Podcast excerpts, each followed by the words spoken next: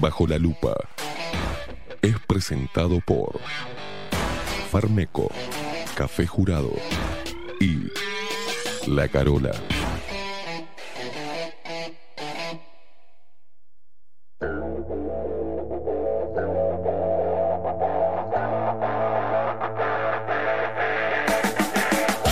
A partir de este momento, momento.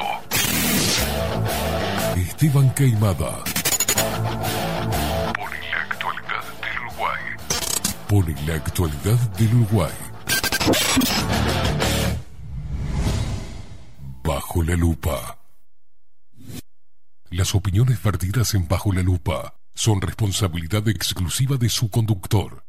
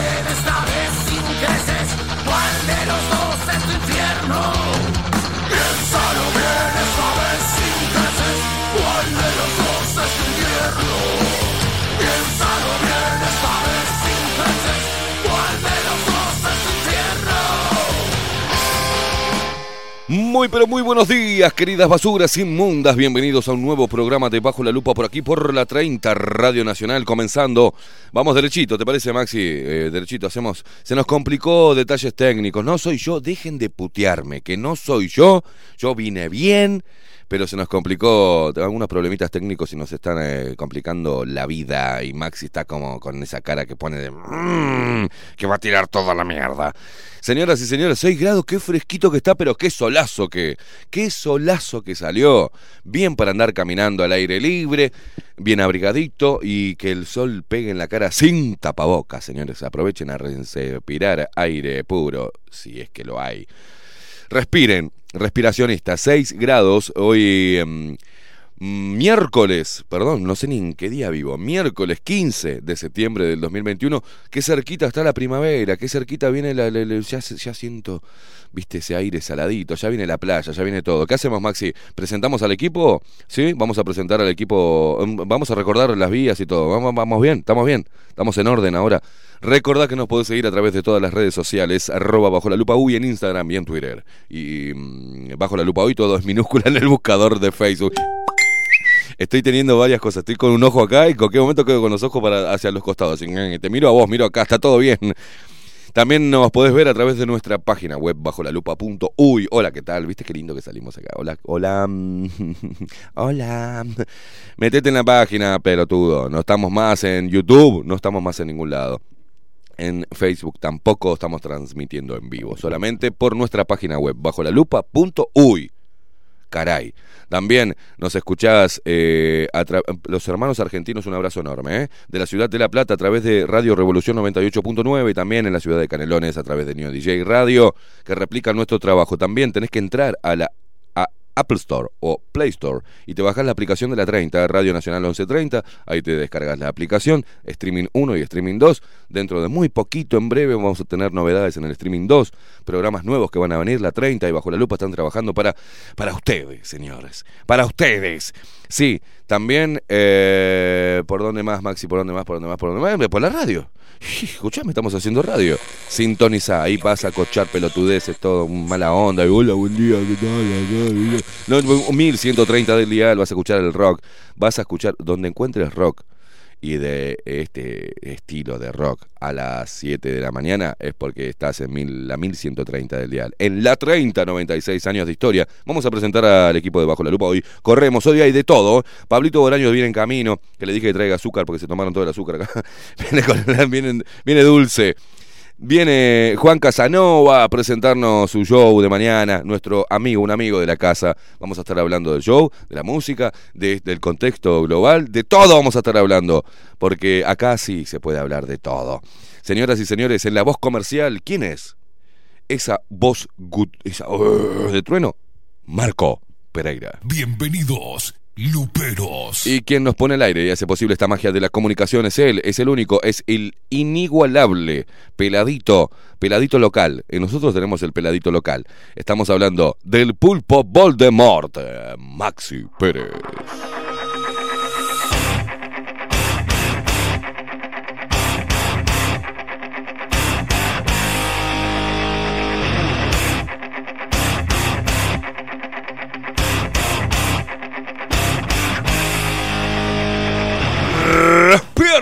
Uruguay con todo el rock de Bajo la Lupa por aquí por la 30, Radio Nacional.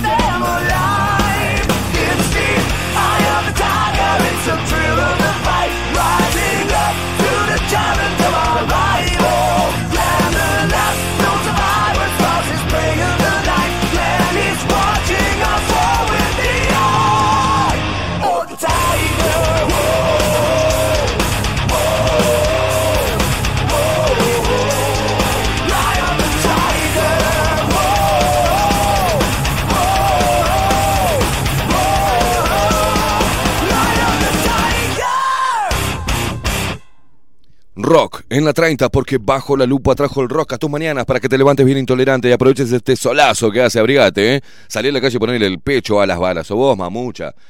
¡Wow! ¡Qué divina! A ver, ¿cómo estás? Opa, ¿con qué luquete tenemos hoy para salir? Para que salgas y le pongas los pechos a las balas.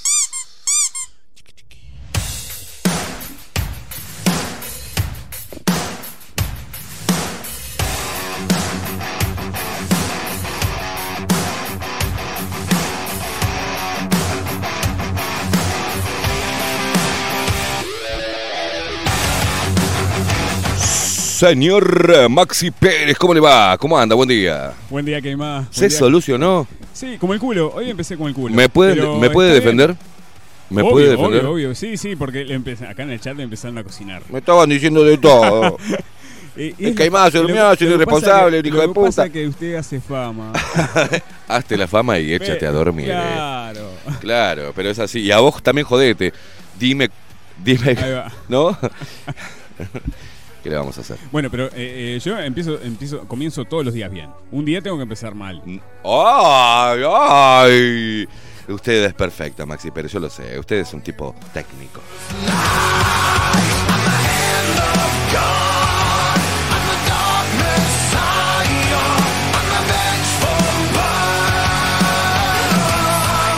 El amigo Bill y su sistema del orto, este, que pide actualizaciones cuando yo le digo que no. No quiero actualizaciones de 6 a 12, pero bueno, se pone a actualizar. Pero se pone a actualizar la hija de puta.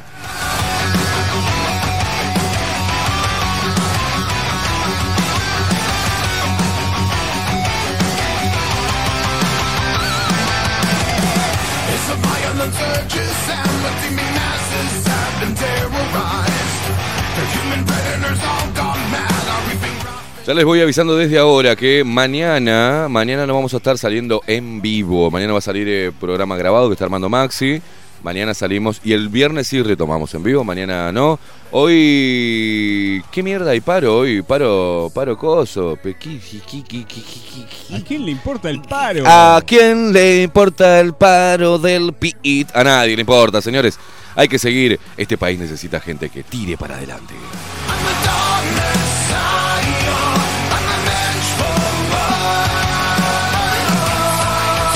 con lo que me cuesta a mí hacer un paro, hermano.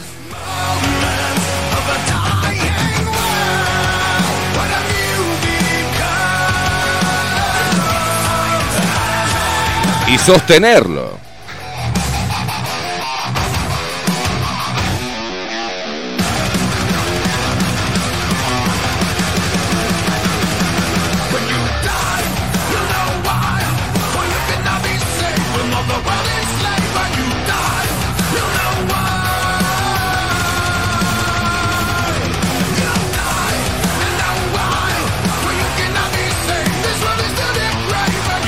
Muchos mensajes que nos llegan a través de Telegram. Recordad que te podés comunicar con Bajo la Lupa a través de Telegram. Bajo la Lupa, uy, Bajo la Lupa, uy, todo junto. Lo buscás ahí te salimos nosotros. Y también suscribite gratis a nuestro canal de Telegram. Bajo la lupa, uy, canal, es simple. Los primeros mensajitos, contanos qué están haciendo, guachos de mierda, qué están haciendo. Luis Fernando dice, buen día, Esteban y Maxi, vamos a, a laburar, gente, déjense de joder, dice, a, a, a, cunarse de trabajo, que saluda. Muy buenos días, nos dice Patricia. Buenos días, irreverentes del micrófono. Qué frío, che. Acá con el combo perfecto, el mate y otra vez la bolsita caliente. Y ustedes, dice entonces, salúdame que mañana cumplo... ¿Eh? Mañana cumplo 27 con 40 de experiencia. Sí, dice...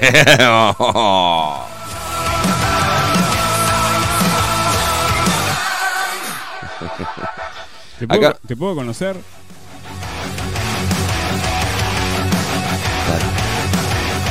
Patricia, Patricia Maxi te acaba de tirar un viandazo, Patricia, así nomás.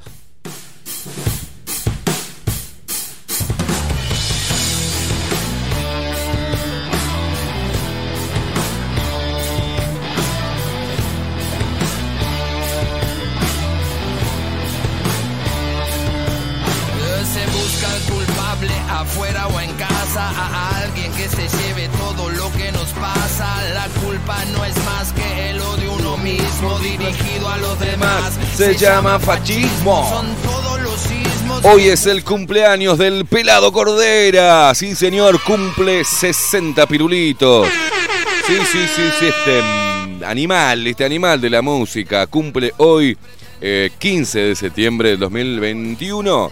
60 pirulos, pelado desde acá, todos los luperos te mandamos un abrazo enorme, eh, enorme, enorme. ¿Qué hacemos? ¿Le cantamos?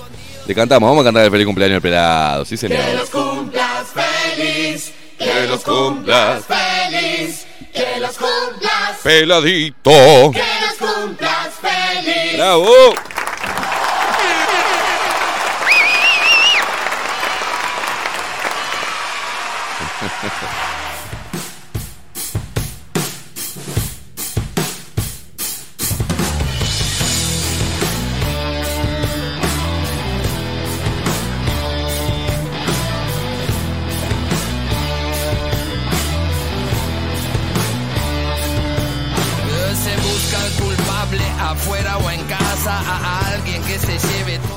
Juan eh, Maceo dice, muy buenos días Esteban y Maxi, buena jornada, abrazo grande, gracias Guacho, Marcela, voy a leer rapidito porque tenemos todo apretadito ahora, ¿eh?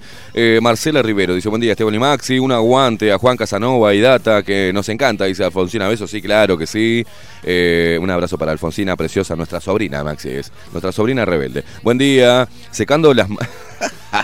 Secando las motas después de la ducha que está frío para andar con la cabeza mojada. Ay, ella quiere decir que se bañó recién, Paula. Feliz cumpleaños al pelado. Ya tengo eh, a Bastian cantando el tema de los bichos, le encanta. Eh, el pelado es muy inteligente, es muy inteligente. Finalmente no pueden darnos nada, mercenarias, caretas, tibio moralistas, rehenes del sistema, serviles activistas y los desechos humanos. No tienen derecho. Buen día, carajo, Esteban y Maxi dice, hoy cumple mi vieja 89 años, pero la puta madre, todos cumplen años hoy. ¿Cómo se llama tu madre? Maruja, a ver, vamos a cantarle feliz cumpleaños a Maruja. ¿Cómo lo están haciendo laburar a Maxi, eh? Vamos, Maxi, sí, se lo cantamos. feliz, Que los cumplas feliz, que los cumpla Maruja. que los cumplas feliz. ¡Bravo! 89 primaveras, qué hermoso, ¿eh? de mí por abrazar a la tierra. Yo amo a todos los seres y Me revuelco en la mierda. Soy un hombre capaz de partirse en pedazos y de volverme a unir eh, con solo Un abrazo, Lilian. Lilian Dudot dice, pues, vamos, le está mandando feliz cumpleaños al pelado todos. Lilian, eh, buen día. Hilda dice, hola, buen día. Buena jornada, desayunando para salir a trabajar. Hoy cumple nueve meses mi nieta. Pero la puta madre. Ah, pero no cumple el año, cumple nueve meses. ¿ah? Un feliz cumpleaños, un feliz cumplemes para tu nieta hermosa que estoy escribiendo con la lapicera que me regalaste. Hilda, me encanta. Estoy tan, estoy, me emocioné con el Esteban Caimada acá en la lapicera. Es una cosa tan divina, un detalle que tuvo. Gracias, hermosa. Y aprende que el dolor es mucho más que un premio. También está Sonja del otro lado. Buen día, Queimada. Dice así como yo les digo. ¿eh? Buen día, Queimada. Eh, y Maxi, feliz eh, vida cordera, le manda acá saludos. Eh, ah, y dice, y, es Lupera Maruja que está cumpliendo años, ¿eh? Y no se vacunó. Un abrazo para vos, guacha hermosa. Nico, dice, hola, buen día, Esteban y Maxi. Ordenadores del sistema, dice, mientras estos retrasados hacen paro, yo laburo como puto, dice, valga la redundancia. Pero Nicolás saltó. Cuando el amor poco se muestra y no responde, Ay, putito hermoso, te mando un abrazo. Eh, Camelia, Camelia, ni me digas más, Camelia, no me digas más nada, Camelia. No me digas más nada. Dice, buen día, acá saliendo de trabajar antes hoy, así que me voy a la playa, aunque me odien, los quiero. Camelia sabe que la odiamos porque nos dice que va a la playa de hermosa, divina, con una temperatura de la- eh, espectacular. Lo hace a propósito. Lo hace a propósito, es maldita, es maldita Camelia. Vamos a bailar todos con esto, ¿eh? Vamos. también me duele tanto esta verdad. No puedo compartir mi mal humor, solo quiero saber cómo. Ay, mira, Maxi, ¿cómo está? ¿Cómo? ¿Qué meneo que tenemos hoy? Ah, ah, Opa. No saben cómo ponerse en tu lugar. Abrí tu corazón, que te quiero escuchar. Vamos, eh. Das Lo más sincero y te derramas. O como todo el mundo te apagas. Disimulando. ¡Vamos, che!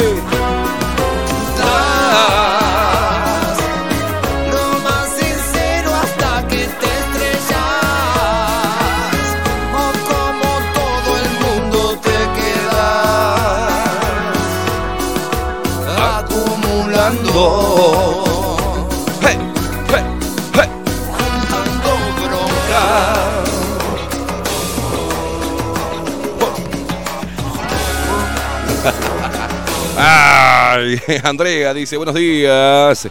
Buenos y soleados días. Soy Andrea, dice. Saludos, Esteban y Maxi. Le ponen todo el punche a la mañana. Besos, es la idea, guacha. Mabel Trillo está por ahí. Muy buenos días, Esteban y Maxi. Toda la audiencia. Con razón. Me parecía algo fresco, dice, paseando con la cabeza mojada. ¿Cómo vas a salir con la cabeza? Con los rulitos tuyos mojados, eh, Mabel, no se puede. 4 grados, dice, marca acá en el pueblo, como le digo yo, en esta zona. Brilla el sol, excelente jornada para todos. Me encantan estos temas nuevos y le doy toda la tarde y meta baile. Qué grande Mabel, es una ¿cómo la queremos? Un beso, en serio Mabel, desde acá te queremos mucho, te mandamos un abrazo enorme, que siempre está dispuesta a ayudar, que vino y me hizo masajes una vez, Mabel que me trajo un montón de remedios cuando me sentía mal. Mabel está ahí con su si hace frío se pone su tapado de piel y se mete ahí con, en, las reuniones, que, en, las marchas, en todos lados está Mabel. Genia. ¡Mua! Abrazo.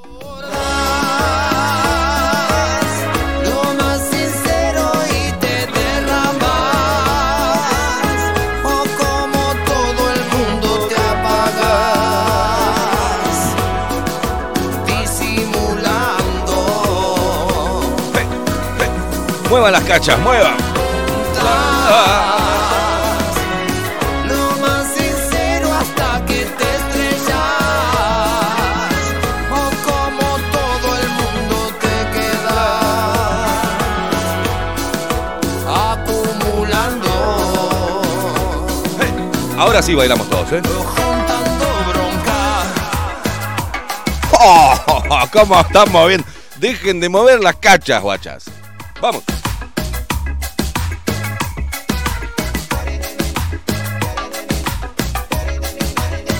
Qué calor me está dando la puta. Me voy a quedar quieto, estoy viejo para esta boludez. ¡Bailen!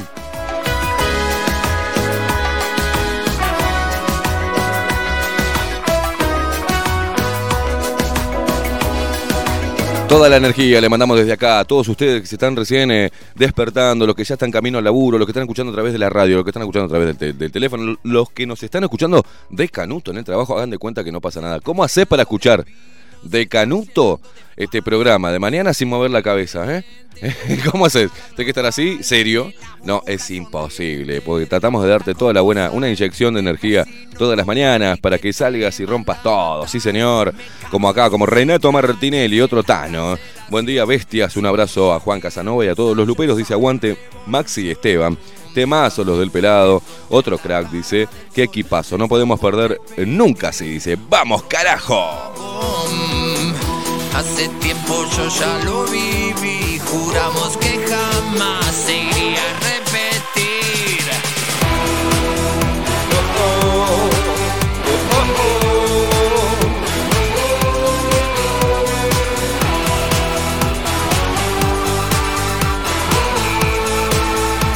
Ah, mira vos, dice Lo. Ah, quiero saber quién es Lo, porque es Lo. ¿Ah? ¿Cómo carajo? Dice, buen miércoles Esteban y Maxi. ¿De qué signo zodiacal es Maxi? Hay penca del otro lado del dial. A ver, decime, ¿de qué signo te pensás que es Maxi? A ver, decímelo. Desilusión, cómo seguir, con quién pelear, a dónde huir.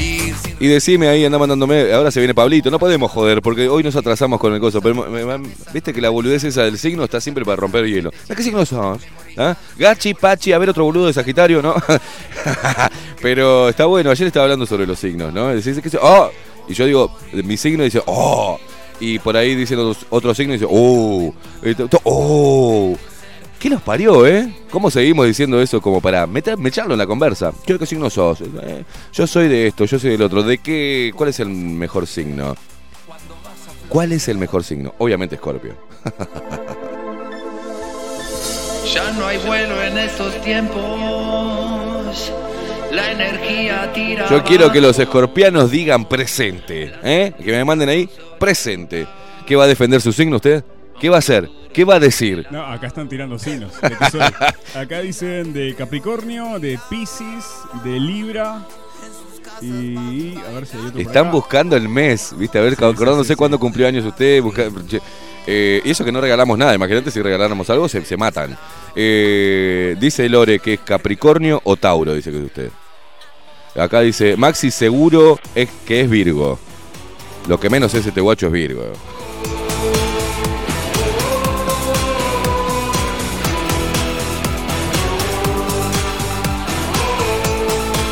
Llegó Pablito Boraño, señoras y señores, basta de joda hoy. Lamentablemente tenemos que hacer un alto en la joda. Hoy empezamos tarde porque se nos complicó esa maldita máquina de mierda.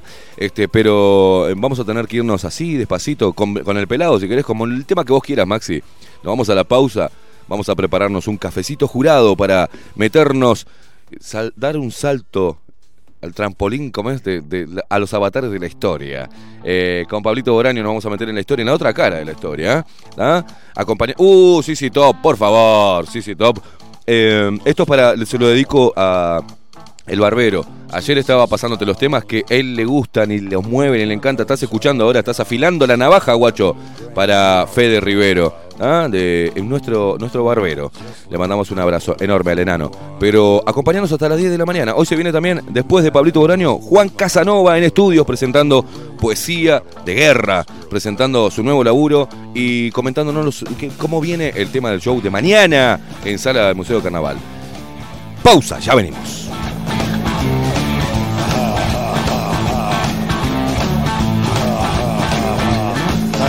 It's fine if you got the time and attend to get yourself in. Uh-huh. Tight most every night, but now I might be mistaken.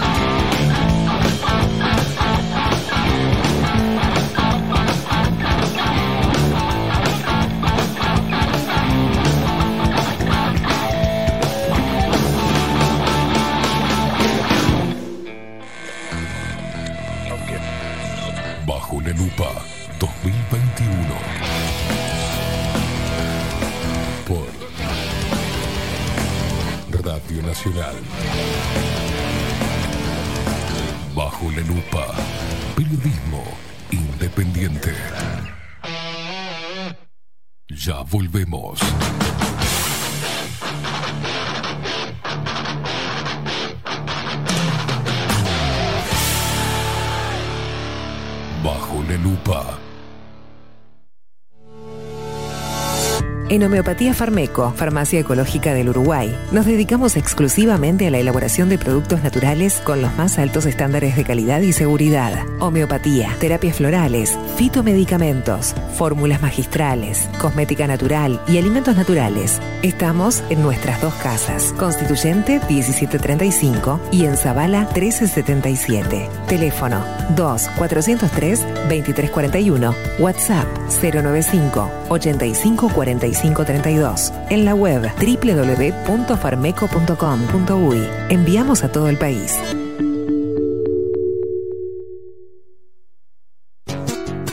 De Carnes La Vaquilla. Ofrece a sus clientes los mejores cortes y la mejor atención. Ventas por mayor y menor. Descuentos especiales a colegios y caterings. Envíos sin cargo. Teléfono 2-208-9877. Horarios de lunes a sábados de 7 a 13.30, de 17 a 20 horas. Domingos de 8 a 13 horas. El tierno sabor de nuestras mejores carnes a su mesa. Mercado de Carnes La Vaquilla. Avenida San Martín, 2555. Teléfono 2-208-9877. Envíos sin cargo. La Carola. 13 años haciendo las mejores paellas y tortillas españolas de Montevideo. Sus chefs, Marcos y Carola, no solo ofrecen las mejores paellas, sino que también tienen las mejores pavlovas de la ciudad. Cuentan con un jardín exclusivo para tapeos, degustaciones de vinos y reuniones familiares. También ofrecen un menú express con opción de pasta y jugos naturales. De martes a viernes a partir de las 20 horas, sábados y domingos, también al mediodía. Instagram, La Carola Tapas. Gonzalo Ramírez 2225, esquina Juan Polié. Reserva tu lugar 099 24 20 72. La Carola, el clásico de la ciudad. Pescadería El Italiano. Ubicados en el puertito del museo, les ofrecemos pescado fresco todo el año y gran variedad en mariscos, productos de excelente calidad, llevando confianza a su mesa. Los esperamos con la mejor atención personalizada. Pescadería El Italiano, de martes a domingos, de 8 a 20 horas. Contamos con envíos. Pescadería El Italiano. Comunicate al 2-622-7930 y por WhatsApp 095 43 3502.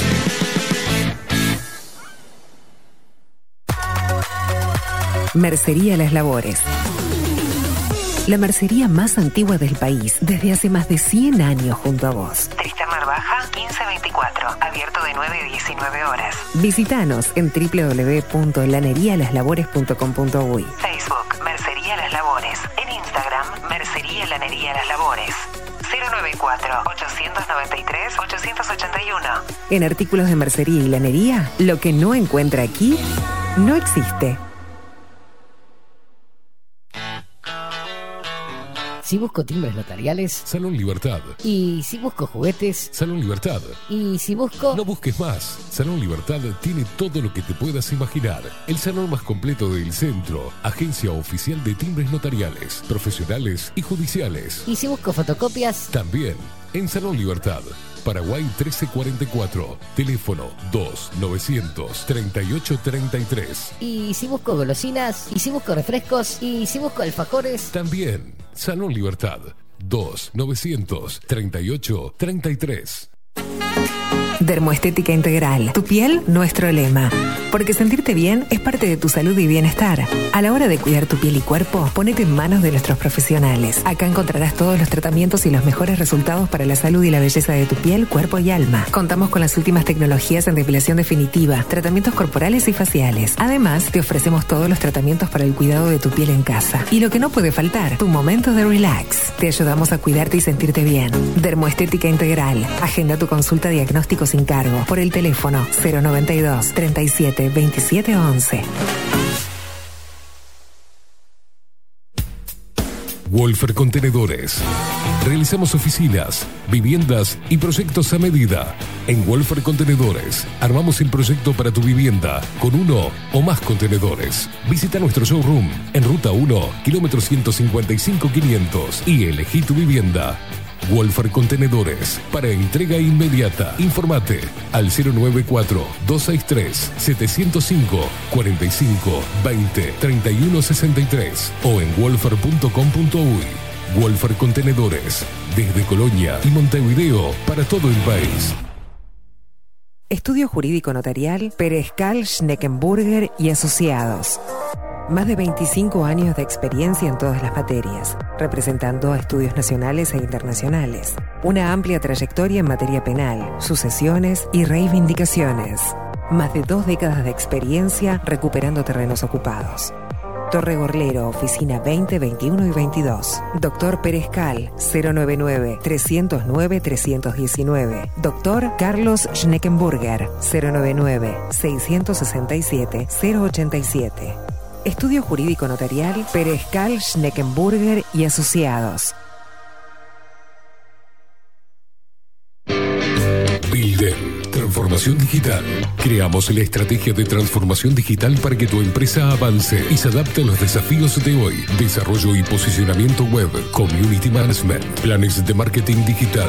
Bilden, transformación digital. Comunicate al 094 400 060 o escribinos a hola arroba bilden.uy. Violeta Cosméticos. Todo en perfumería, maquillaje y cosmética nacional e importada. 44 años de trayectoria nos respaldan para darte el mejor asesoramiento. Seguinos en las redes, en Facebook, Perfumería Violeta Cosméticos, Instagram, arroba Perfumería Violeta. Teléfono 4342-2791, 4342-9524, WhatsApp 092-306-779. Violeta Perfumería Cosméticos. Sarandí 549, San José. Envíos a todo el país. Mencionando bajo la lupa, 10% de descuento.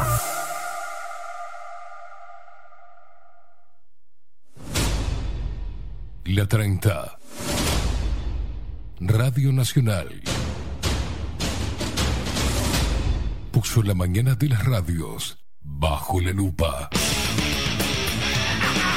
Esteban Queimada hace periodismo en serio. De lunes a viernes, de 7 a 10. Bajo la lupa y agárrate fuerte. La 30, 11.30 AM. Escribinos por Telegram. Arroba bajo la lupa hoy.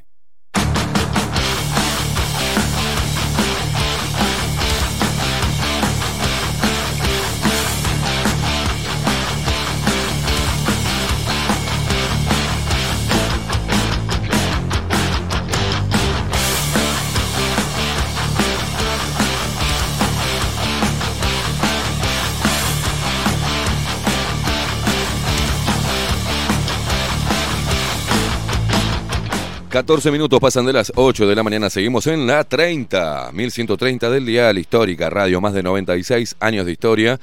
Esto es Bajo la Lupa de lunes a viernes de 7 a 10 de la mañana. Repetimos un mensajito porque se parece que hay tiempo todavía para seguir firmando el recurso de amparo, ¿no? La acción de amparo con el tema de las vacunas que ayer proponía también con la discriminación vacunatoria, ¿no? que proponía junto a un grupo de abogados eh, Ovenir Sartú, ¿da? Eh, recordamos que hay tiempo todavía para enviar la firma, hace fácil, en una hoja A4 ponen, ponen, adhiero al amparo por vacunación, ¿tá? y después agregan el nombre completo, obviamente la firma, cédula de identidad, domicilio, teléfono, eh, son los datos que se precisan, esa hoja. ¿tá? La ponen en un sobrecito por ahí y lo envían a Juncal 1327D de dedo, apartamento 104. ¿tá?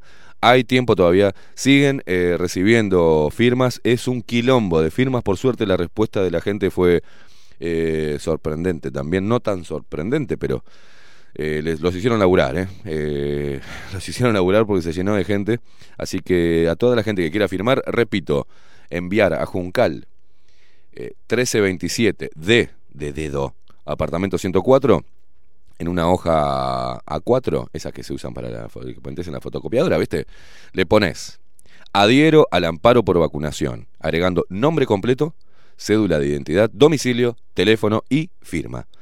Pronto Maxi Pérez, es momento de presentar formalmente a este señor. Ahora, en Bajo la Lupa. Pablo Boraño.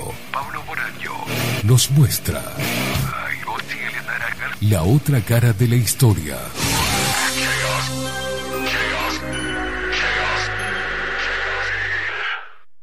Pablito Boraño, ¿cómo le va, señor? Esteban Caimada, acá estamos de vuelta en la arena. Ay, qué lindo, sí, te llename de arena. Oh, para estas nuevas batallas greco-romanas que hacemos acá adentro. haceme, haceme una milanesa. ah, bueno. Ah. hoy estoy complicado. Ah, estoy ¿Cómo complicado. Caimada? Uh, ¿Cómo arrancamos? ¿Cuánto, ar- cuánto arrullo? Ay, ¿Cuánto jugamos, arrullo? vamos a jugar unas guerrillas de arena. Pasa que arrancamos el día endulzados, Caimada. Bien, La gente no por- entiende, por, no entiende por qué tanta melosidad, pero hoy, hoy arranqué trabajando activamente para la producción. Trajiste un kilo de azúcar, hijo de puta, no necesitas más, tampoco. eh. Déjeme, le iba a dar un color. Ya me quemó la negra. A ver, a ver. Ya- no, no. Dígame. Ahora me ofendí. ¿Cuáles fueron las peripecias que usted hizo matutinas para traer un kilo de azúcar? Pasé cinco minutos buscando un almacén, buscando azúcar. Fue Le- lo más grave que pude hacer a las 7 de la mañana en mi vida. Le Eh, saca jugo a una piedra. Fue terrible. ¿vio? Cinco minutos estuve sufriendo buscando azúcar para la producción de Bajo la Lupa. ¿Pero qué le, qué le dio papá de recompensa? Cinco pesos de propina. Cinco pesitos. Cinco pesitos de propina. Así que Gracias, arrancamos- nene, por traerme. Eso es lo que la gente no entiende, que arrancamos tan dulces la mañana. Igual no me trajiste la cuenta. Lo traje, está arriba de la mesa un papelito. Ah, me tapaste, me cerraste las sí, nalgas. Muy como bien. estoy bancarizado, lo pagué con post y te traje el papelito. Muy bien, muy bien. Cinco pesitos de propina Cinco para la cajita. Para, para- en cash. ¿Tiene latita usted? ¿Donde Tengo un, chan- chanchito. Un chanchito. Tiene- todos tenemos siempre un chanchito ¿viste? adentro. Sí. No, porque- ver, no se ría, Maxi. Todos tenemos un chanchito. Sí, sí. ¿no? el cual Tenemos. lle- llenamos a, eh, a diario. Y le, crece. le metemos y créeme que crece crece. desproporcionadamente con otras cosas que tenemos. ¡Basta! Sí, seriedad, seriedad. Pablo Boraño, ¿qué nos trae para hoy? Ya hablamos, esto lo, lo dijimos la semana pasada.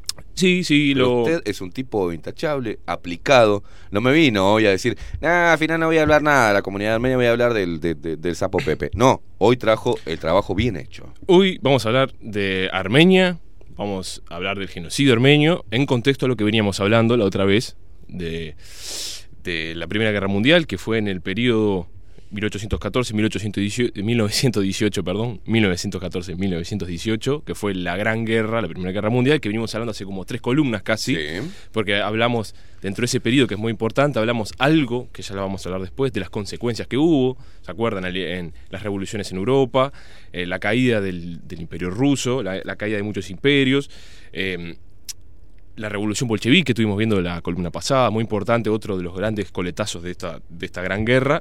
Y dentro de este periodo, en territorio de uno de los combatientes de la gran guerra, que era el imperio turco otomano, y no otopié, no hagan esos chistes, chicos. No, pe- pues es, es factible. No haga F. Yo no lo hice, vio que la serie. No, no, pero lo digo porque es muy usual el otopié. Bueno. Bueno, el imperio turco otomano. Ya se está preparando para dar clases usted. Sí, va a sí, encontrar bueno, el- yo las tengo, ya las tengo todas esas. El, el imperio otomano. Usted y- también las hacía, por- porque también fue un pelotudo. Pero por supuesto, no, pero yo era el rey del pelotudo. claro. Por eso. Otopié, la- otopié. Siempre hay un hincha bola que te- Bueno, en exacto, la sí, sí. El, el- el típico Gil que hace chistes malos en el liceo, bueno, ese. Ese, está. En el. Es en- importante lo que va a abordar usted. Sí, tome, tome cafecito jurado, tome Saludo un traguito a Bernardo. a Bernardo y a Paola, gracias a la gente de Cápsulas Uruguay que distribuyen café jurado en todo el país. Eh, sí, que nos mantiene calentito, la garganta, eh, una cosa de loco. Y aparte, ¿sabes lo que estamos tomando? Ya meto chivazo. Sí, meta, meta. Eh, el, sí, sí, sí. Tienen que llamar y pedir el café. ¿Viste esta cajita acá? ¿La están viendo en cámara? ¿La ves tú? Sí, la veo. Dice señor. café jurado. Tape la cédula, por favor. Ah, no. café, jurado. Que, eh, café molido. eh, este, este, este. ¿tá? Este café ecológico es Este. espectacular. Eh, café, mm, pero siempre se me, se me tranca ese. mm, Oh. eh, Este. mm, Pero la putísima. eh, no me sale. Ahora me va a salir. Ahora me va a salir. Se maradonizó. Orgánico, orgánico. Orgánico, muy orgánico, bien. no me salía. El café orgánico. A vos que te gustan todas las cosas orgánicas, que te cuidás, qué cosas. Vos llamás a Café Jurado y te pedís el café orgánico. Armenia. Armenia, porque, eh, importante porque siempre hablamos de eso, ¿se acuerda? Un poquito lo tocamos en, en cada una de las columnas, que siempre se habla del el holocausto, siempre se habla de la comunidad judía, pero nunca de la comunidad armenia. Y fue en su momento, obviamente, este genocidio es más antiguo que el holocausto y que, y que otros posteriores que hubo, sobre todo de parte del comunismo. Eh, es de lo- Ah, es- con razón no se habla de eso. Sí, es posterior. Esto viene antes de las, de las masacres soviéticas y comunistas a los kazajos, a los tártaros. Esta es, la- es como muchos historiadores lo consideran el primer, eh, el primer genocidio moderno, con una orden ya preestablecida de persecución y exterminio de una etnia, o sea, etnia, raza y cultura, ¿no? Eh, entonces es muy importante, y es muy importante las consecuencias que tuvo. Vamos a hablar algo de Medio Oriente, de la situación de Medio Oriente siempre, de lo que es el pueblo armenio, que hay que sacarse el sombrero en, muchas en muchas instancias, lo que ha sido el pueblo armenio a lo largo de miles de años. Debe ser una Yo de los las- banco. eh, debe Yo ser una de las. Un saludo a la colectividad. Sí, un saludo. desde. Armenia en Uruguay, que es muy grande. Uruguay fue el primer país en 1965 en reconocer eh, públicamente y oficialmente el genocidio armenio porque fue totalmente denostado y no hubo prácticamente condena alguna sobre los perpetradores. Eso vamos a hablarlo al final, pero bueno, como adelanto, no hubo, no hubo una condena terrible, ¿no? Eh, había un, un vacío legal a nivel de políticas internacionales de derechos humanos, no había nada de eso, y se termina a lo inglés, a lo gobierno inglés, siempre separo, ¿no? Mm. Por un intercambio de prisioneros eh, británicos, prisioneros del Imperio Otomano, se terminan exculpando y liberando un montón de genocidas que quedaron impunes con Mirá esto.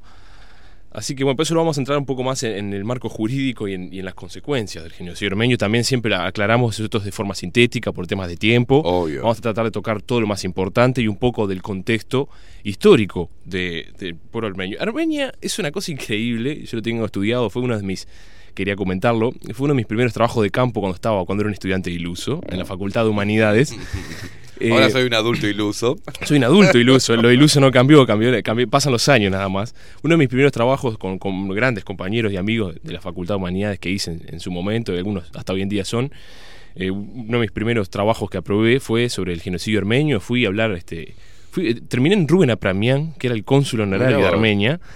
Eh, no, no es un chivo, es simplemente porque de él las es el- mangueras. el de las mangueras, no- simplemente porque él era, no sé si seguirá Un siendo. abrazo, Rubén. Mira que hay espacio para si querés También, el programa. por favor, también, ¿eh? por favor. Tratamos, eh, no, porque él era el, era el cónsul honorario, él nos derivó a la colectividad, en donde, no me acuerdo la dirección, es increíble, no, no, no lo traje, eh, pero después lo podemos pasar. Iba a decir una boludez que estamos mangueando a Rubén a, a-. Mangueira, manga, sí, sí, ¿sabes? Este, este año sale Mangueira, sale de la comparsa. Eh, bueno, un saludo, eh, que yo tuve relación con ellos, me brindaron un montón de material y un montón de testimonio, obviamente ya no queda nadie vivo, ningún sobreviviente, no queda nadie vivo, pero sí descendientes y es algo muy arraigado, por supuesto, dentro de la colectividad claro. armenia.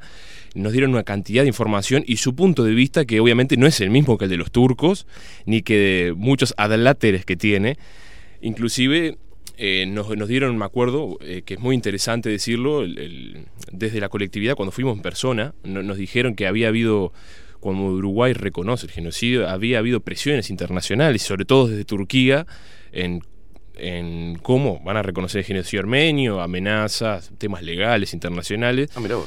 en el cual pudimos contactar al Palacio Legislativo a tratar de hablar de, con alguien de, de la Cámara de Senadores o Diputados. Lamentablemente se tocó. Y el único que tuvo acceso a nosotros fue un, un señor eh, Michelini. Te querés cortar un huevo. Habló muy bien, es verdad, nos atendió, nos dio un tiempo, nos dio la entrevista, pero quedé más impresionado por la ¿En qué, cantidad. año, ¿En qué año fue eso? 2013. Eh, Fue lo único que hizo Michelini eh, fue atenderlos a ustedes a nivel ¿Usted dice que yo le di laburo? Sí, usted le dio laburo. Es lo único que hizo en el 2013 Michelini. Bueno, eh, no lo dudo. Registrado, digamos. Como Y decir, mira, tiene la prueba de que recibió a Pablo Boraño Y para sabe que es lo peor, más allá de la cortesía y que nos atendió bien, que la verdad y todo, quedamos más impresionados por la cantidad de tic que tenía en la cara. ¿Sí? Ah, sí, a, a todo lo que nos dijo. La verdad que él dice que no reconocía, eh, no, no tenía idea de ningún antecedente político sobre ninguna amenaza de Uruguay, que al menos él no estaba al tanto, pero que no le sonaba. Eh, Entonces ahí vemos las dos campanas, ¿no? Claro. Como los armenios que lo tienen al detalle, por eso también aclaraba que ellos lo tienen al detalle a todo esto, porque es sumamente importante la identidad de su pueblo. Y tienen todo, o sea, tienen toda la, la- su historia y todo Registrada, re- bien todo. registrado. Y acá, eh, con el único político al cual tuvimos acceso, no era que no supiera, sino que él sabía o tenía constancia de que eso nunca había pasado. Y bueno, y quedó eso, fue todo al informe que hicimos para la facultad. Bueno, quedó aprobado el trabajo. Y bueno, pero eso es una buena anécdota que queda sobre a veces dos campanas, inclusive una hasta desde la política, y cómo no se reconoce de un lado y sí del otro, y, y las y los reclamos que puede haber, y las distintas versiones, todas encontradas, y no se llegó a una conclusión, al menos desde el trabajo de campo. Eh, puede ser dos cosas, pienso, ¿no? De parte de la política. O una negación o una ignorancia total, porque... eh, Y es probable. Usted sabe quién llega al Parlamento. No, no, por supuesto, ¿Qué por carajo supuesto. va a saber de, de nada? No, pero como Michelini era, era vitalicio en el Parlamento, de repente algo sabía, pero no, no. Sí, iba a tomar café. Bueno, pero eh, por lo menos estaba sentado ahí. Y no era jurado. No, no, sí, eso, y eso es lo peor. Era otro. Siga, eh, métase de, lleno en lo Vamos a en la meternos, historia. vamos a hablar, eh, aparte es riquísima la historia, más aparte del genocidio. Lean genocidio armenio, buscan. eh, eh, ayer chequeé, este, hasta Wikipedia está- están bien, porque yo que a veces hay la información falla, estuve leyendo, está bien, este, tiene fuente, está bien hecho, o sea, y le digo esto a nivel básico para que la gente lea, que sepa de estas cosas, de cómo a veces se hablan de algunas cosas y otras no se hablan, del sufrimiento de la gente, vamos a ver las barbaridades que se le hizo al pueblo armenio, Oh. no solo en el genocidio, sino Posterior. an- posterior y anterior. El genocidio armenio abarca más años de los que se dice, porque hubo después de la Primera Guerra Mundial la guerra de la República Turquía con Armenia 1920-1923, en el cual murieron casi 100.000 armenios más, si algo Wow. faltaba, murieron 100.000 más. Armenia es un pueblo milenario, primero obviamente ha ido mutando con el tiempo, gente ahí se estima por vestigios arqueológicos hace 10.000 años, no nos vamos a entrar en eso por supuesto, Bien. Pero sí, Armenia es un pueblo. ¿Se acuerda cuando hablamos de, de Paraguay, de la guerra de la Triple Alianza? Sí. Los armenios, la verdad, que seas enemigo los armenios, te caigan bien o te caigan mal, hay que sacarse el sombrero. Esto es, es una opinión, por supuesto, subjetiva. Pero en cuanto a su resistencia y su independencia a lo largo de la historia, han pasado por invasiones y presiones de imperios a lo largo de miles de años. Los peores imperios desde el mongol, el persa, el, el- el parto, el, el, el macedónico, han pasado por imperios de los más... El, el soviético, el ruso, han pasado por todos los imperios y, han- y se han mantenido, pese a genocidios, y no solo uno, genocidio, palabra moderna y técnica, sí, uno aparentemente, porque es moderno, pero han pasado por masacres y opresiones de todo tipo. Podemos remontarnos brevemente el pueblo armenio desde la época precristiana, o sea, antes de Cristo, por así decirlo, en el cual es una colectividad que luchó, se lo, se lo encuentra luchando contra el imperio persa. Estamos hablando Oh. más de 300 años antes de Cristo, o sea, 2500 años atrás prácticamente, porque esto es más años más, años menos, luchando contra el, imper- el imperio medo, que después pasó a ser el imperio persa. El imperio persa, todos sabemos, están las películas, 300, entonces invade, el, invade Grecia, destruye Atenas, está la guerra contra los griegos, lo que son las famosas guerras médicas, y no porque no tiene nada que ver con la medicina, era porque los griegos le decían los medos, por eso se llaman las guerras médicas, un montón de guerras en, lo que es eh, el, el mar de ahí de Grecia, el Egeo, todos esos lugares, bueno, termina eh, bueno con la expulsión de los persas de Grecia, ¿por qué digo todo esto? Porque viene al caso, Después Grecia, viene la época clásica, está la época de Pericles, los 300, los 400 ante- años antes de Cristo, todas estas peleas, viene la guerra del Peloponeso, Grecia entre Esparta y Atenas termina cayendo en una guerra entre ellos, termina la plaga, la muerte, el imperio macedónico, que eran supuestamente mucho más atrasados al norte de Grecia, toma la Grecia, toma Rodas, toma todo lo que es la parte de Turquía, la Anatolia central, invade y ahí es cuando aparece el rey Filipo, aparece Alejandro Magno, Alejandro Magno después le declara la guerra a los persas que habían destruido Grecia en, su antigua- en la, en la antigüedad, en los 300, ante- estamos entre los 300 años de Cristo aproximadamente. Antes de Cristo. Antes de Cristo. Invade todo Medio Oriente y Alejandro Magno lo sabemos, porque es Alejandro Magno, que sale desde, desde Grecia, llega hasta la India, conquista todo lo que es el mundo antiguo conocido, o sea, más allá inclusive, llega hasta la India. En esa época es una obra impresionante. Y bueno, y acá entran en juego los armenios, porque los armenios quedan bajo el yugo de Alejandro Magno, estaban peleando contra los persas, se sacan de río los persas y cae Alejandro Magno y quedan bajo el imperio.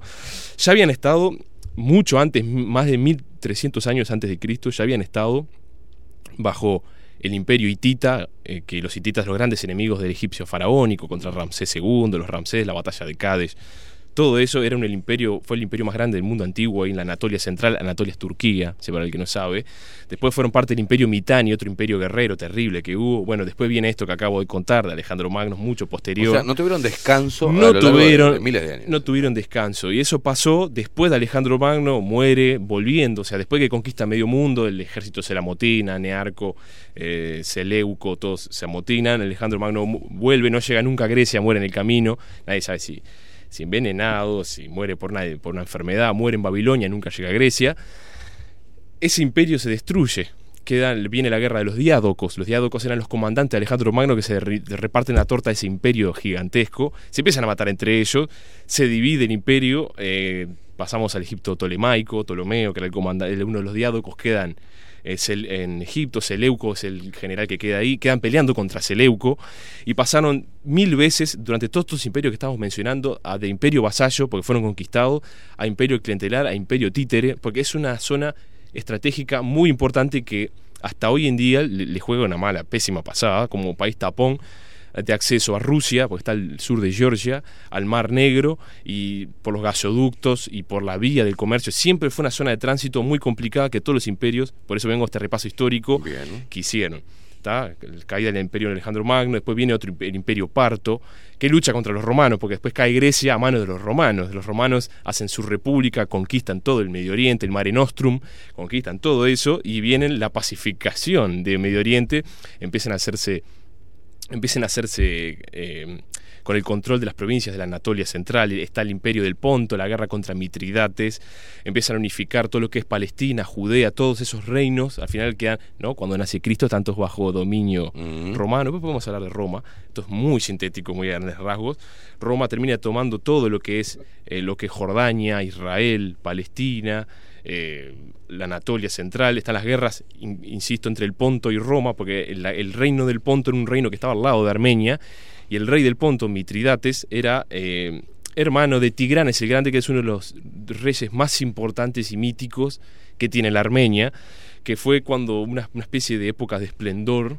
¿tá? que fue como una especie de imperio en su máxima extensión. Mitridates era un- vivió, con, vivió 75 años en aquella época, que era terrible, logró unas conquistas territoriales impresionantes y una autonomía que prácticamente no volvió a tener ni antes ni después Armenia.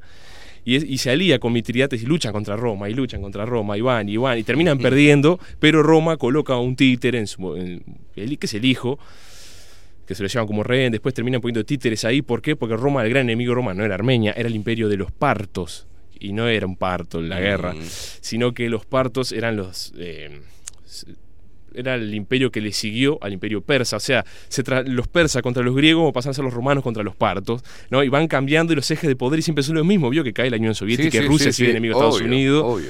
los polos de poder y la historia se van repitiendo. Bueno, y Armenia siempre quedó, parecen ahí en el datos que- en el medio, parecen datos que no tienen nada que ver, pero hacen a la historia de Armenia No, claro que sí. porque son miles de años de lucha por la autonomía, no son solo los armenios, ha pasado en otras comunidades, por supuesto, pero ellos han tenido su territorio y no lo han abandonado nunca, pese a todas las invasiones y las mezclas que han tenido forzadas, deportaciones y todo que pasó en su máximo esplendor en el genocidio armenio. Pero esto es un repaso de, los últimos 1500 años, eh, porque ahora vamos a seguir en la Edad Media, después cae Roma, por supuesto todos sabemos, queda el imperio de Bizancio, o sea, porque el imperio de Occidente romano cae, queda solo el de Oriente, el de Oriente se expande, termina Armenia cayendo bajo el imperio de Bizancio, que al final termina siendo un imperio, un reino en plena Edad Media, porque el reino, el- Roma cae y ahí surge la Edad Media, la Alta Edad Media, la Baja Edad Media.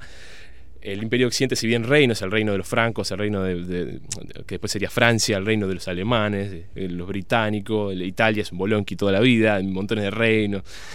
Este, todo eso sucede durante la Edad Media y Bizancio no cae, Bizancio toma, o sea, estamos hablando ya de la Edad Media, mira dónde fuimos, desde Alejandro Magno a la. Edad Media y, y Armenia sigue en pie ahí, luchando contra todo, porque es un poquito aparte, o sea, en el siglo XX, que fue una expansión demográfica más grande, eran 3 millones. En el siglo XX, o sea, imagínense en estas épocas que el, que el planeta estaba mucho menos poblado, los pocos que Sí, eran, sí. y aún así aguantaron. es Aguantaron la- impresionante. Sigue la historia. eh, después de que, de que pasa todo esto de Roma, de la Edad Media, en los, ya en lo que es en el periodo bisagra entre la Alta Edad Media y la Baja Edad Media, cuando después de Mahoma y su viaje en nube voladora hacia la roca en Jerusalén, empieza la invasión de lo- del califato árabe musulmán, es cuando surge el Islam. El Islam es la última gran religión monolítica moderna, que es después de los 600 después de Cristo. Hay que acordarse de que el cristianismo es del año del Imperio Romano, el año cero, ¿no? De cuando nace Jesús, todo ese Claro. periodo. El judaísmo es mucho posterior. O sea, son el Islam viene de, los- de, lo- de Mahoma, el último ismaelita, también es una es un- como una partición del judaísmo. El cristianismo y el islamismo parten de- del, del judaísmo, porque Ismael era un hijo vástago de Abraham, que supuestamente Yahvé lo, lo- protege y de él surgen los ismaelitas, que surgen después el imperio de los califatos, que es el imperio musulmán que se extiende por todo Medio Oriente, el norte de África y llega hasta Francia, por abajo, que lo- el famoso héroe de la cristiandad, eh, Carlos Martel, lo frena. Bueno, todo eso pasa en un montón de periodos de historia y los armenios siempre se mantuvieron luchando. ¿Y por qué digo esto del califato y llego hasta acá? Aparte para demostrar lo que ha sido la historia armenia, porque Armenia es el primer, la primera nación, primer reino, porque en esta época no, no se puede definir, en adoptar el cristianismo, eh, burdamente dicho, como religión oficial prácticamente. Porque Roma, hay que acordarse que Roma persiguió a los cristianos, los mató, los metía en los leones, los mataba, les, les- les hacía comer la cabeza por los cocodrilos, todas esas, esas cosas lindas que hacían los romanos. Y eh, el- ellos se declararon cristianos antes inclusive de que Constantino I hiciera el concilio de Nicea en el 325 y, él- y- y diera los edictos de Milán en el cual se aprueba y, y la tolerancia hacia el cristianismo, después vienen los Teodosio I y Teodo- Teodosio II, ya en los 300, después de Cristo, ya en la caída prácticamente del Imperio Romano, que se oficializa la religión cristiana en el Imperio Romano, bueno, ellos ya eran cristianos, o sea, y tienen esa particularidad de estar en un mundo rodeado por lo que era el zoroastrismo en su momento, los viejos cultos mistéricos de Babilonia, de eso de pasaron a luchar contra las religiones griegas, contra las religiones esas que acabamos de mencionar, contra todo, inclusive contra el judaísmo, y terminan siendo cristianos, Cristianos. hasta hoy en día. Obviamente tienen su parte ortodoxa, eh, tienen eh, tres ramas, ¿no? Eh, los, los apostólicos armenios, los, los católicos y los protestantes armenios. Esos fueron como los tres núcleos centrales.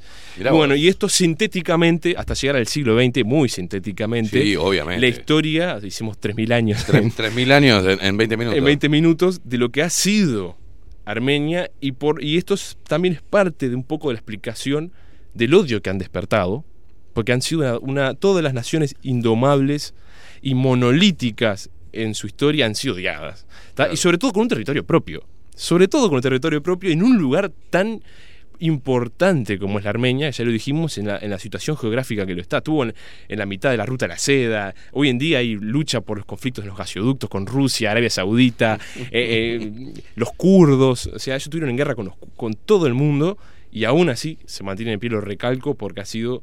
eh, de forma heroica, como lo quieran decirlo, este, muy encomiable, la verdad, es impresionante su autonomía y su independencia y su historia arraigada que tiene. Esto fue un gran repaso de lo que es eh, sintéticamente la historia de Armenia. Mira to- mira toda la historia que tocamos, pasamos No, no, hasta Alejandro. Yo estoy, pero, ah, yo estoy escuchándolo. Impresionante, la verdad. Y entonces, ahora sí entramos en más. Están un montón de, de armenios mandando mandando saludos eh, para el programa. sí. Bueno, un saludo a, Ah, a un la abrazo colectividad. a la colectividad. Le quiero mandar un saludo, no me acuerdo el nombre, pero en Florida también se acercó eh, una mujer, me saludó entre medio del lío de allá de, de Florida Sí, y me dijo no, que nos agradecía el programa de parte de la comunidad armenia. Bueno, un saludo respeto, entonces un saludo a, la, a la colectividad decime, tu nombre, por favor, porque no me, no me- yo soy un animal, para a veces me, me olvido de cómo Pasa. ¿Cómo te llamas? Y, y- y estoy como dos segundos. Ah, Esteban. Es complicado lo mío. De ahí para afuera, Sí, imagínate. Sí, sí, imagínate. Sí, sí. Así que entramos, después de todos estos, a estos avatares de la historia, Bien. ¿eh? nos concentramos. Vamos ya- más para acá. Nos vamos Eh, más para acá, ya vamos a lo que es siglo XIX, siglo XX, o sea, el antecedente Usted sigue hablando. real de el antecedente real de, de, la Armenia. Entonces, en el siglo XIX, por ejemplo, cuando ya estaba, no vamos a entrar en los orígenes del Imperio Otomano. El Imperio Otomano fue un imperio, lo que es hoy Turquía, que abarcaba mucho más, entraban los Balcanes, llegaba hasta la Europa Central, el Imperio Otomano, fue un imperio muy poderoso. No vamos a entrar en la historia del Imperio Otomano, quedará para otra. Lo que sabemos, que ya hablamos en las columnas pasadas, el Imperio Otomano en 1914 a 1918 fue eh, una parte importante en la beligerancia en, la Primera Guerra Mundial, en lo que es la Gran Guerra. Y el Imperio Otomano eh, fue uno de los quienes termina eh, conquistando y, estando, o sea, territorialmente conquistando lo que es la Armenia. Armenia en su momento este, quedó dividida en dos, la Armenia, lo que se llama la Armenia otomana y la Armenia como más este, oriental, independiente, pero eh, la Armenia vivía en una opresión enorme porque se mantuvieron en- desde la guerra de los califatos, como ya dijimos, hasta bajo el Imperio Otomano, se mantuvieron con su religión y su identidad y no se doblegaron nunca ante el Islam, que es la religión que pondera en toda esa zona. Claro. Después de, la- de las conquistas de los 600 en No adelante. transaron, no, no, Jamás no. transaron. Y bueno, fueron, por eso yo decía, la historia fueron siempre eh, asesinados y, y combatidos por todo el mundo, hasta por el imperio ruso, así que imagínense que ahora van a entrar en juego. La Armenia eh, se mantenía con su religión pese al totalitarismo y, y- y a las terribles condiciones que vivían bajo el Imperio Otomano. Acá ya estamos en la época moderna, Mm. Imperio Otomano, siglo XIX, siglo XX, principio del siglo XX. Eran considerados ciudadanos prácticamente de segunda clase, pero como en el Islam, yo como es el Islam, digo, no me voy a meter en la parte religiosa, por eso es un tema filosófico. Sí, en la parte práctica se usa mucho en Medio Oriente. eh, el extranjero que puede vivir, sobre todo, está relacionado a lo económico. Claro.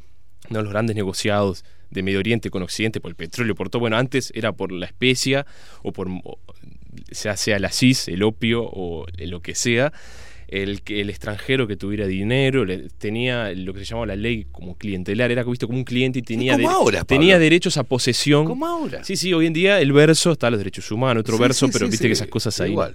Bueno, eran, los armenios eran, eran ciudadanos, segunda categoría, que tenían como un estado de cliente en el Imperio Otomano, entonces podían tener propiedad y podían tener su cierta autonomía, pero no tenían ningún derecho ante el poder central, que era donde ellos estaban, o sea, estaban adentro prácticamente del, imperio. Y tenían los turcos, los kurdos de un lado y el Imperio Otomano del otro, absorbidos por el Imperio Otomano, y los rusos en frontera, lo que hoy en día es Georgia. Estaban como sitiados, rodeados. Estaban siempre así- hasta hoy en día. Bueno, claro. hoy hubo una guerra hace poquito, hace dos años, ahí terrible, en el cual tuvieron que ceder un montón de concesiones. Porque claro, es imposible. Es como, es como un Uruguay 2.0 No, en claro, medio de, de claro, potencias Ur- Uruguay beligerantes. Lo que hizo, decidió vender todo. ¿tá? Sí, Eh, eh, la eh, clásica. La clásica. La no, clásica. ¿para qué vamos a entrar como los armenios en guerra? No, tranquilo, le vendemos el puerto, le vendemos el agua, No le vendemos el- la tierra, no pasa nada. Llévense, muchachos, no queremos lío. ¿Cómo es la, la forestación? La forestación, sí, le vendemos, le ponemos todo. Ahora eh, pre- preparamos todo durante años para que esto sea una, En un últimos- país este, este, exportador de celulosa y que todo se vaya al En carajo. los últimos 30 años nunca fue tan internacional la tierra uruguaya como, como hoy día. Es impresionante, impresionante. Y bueno, sacando las, las ridículas analogías entre Uruguay y Armenia, Claro, eh, me- me- estamos hablando de, eh, a nivel geográfico y como tapón. Ahí ¿no? está, como Eh, tapón como- y como país minoritario en comparado a la población de los Claro. imperios enemigos. Porque Uruguay, si bien enemigo como Uruguay, enemigo no tuvo nunca. Como Uruguay. Porque después Brasil y Argentina, ya hemos hablado un montón de columnas, Sí. todas las injerencias que tuvieron, inclusive la masonería y Gran Bretaña y todo lo que quiera.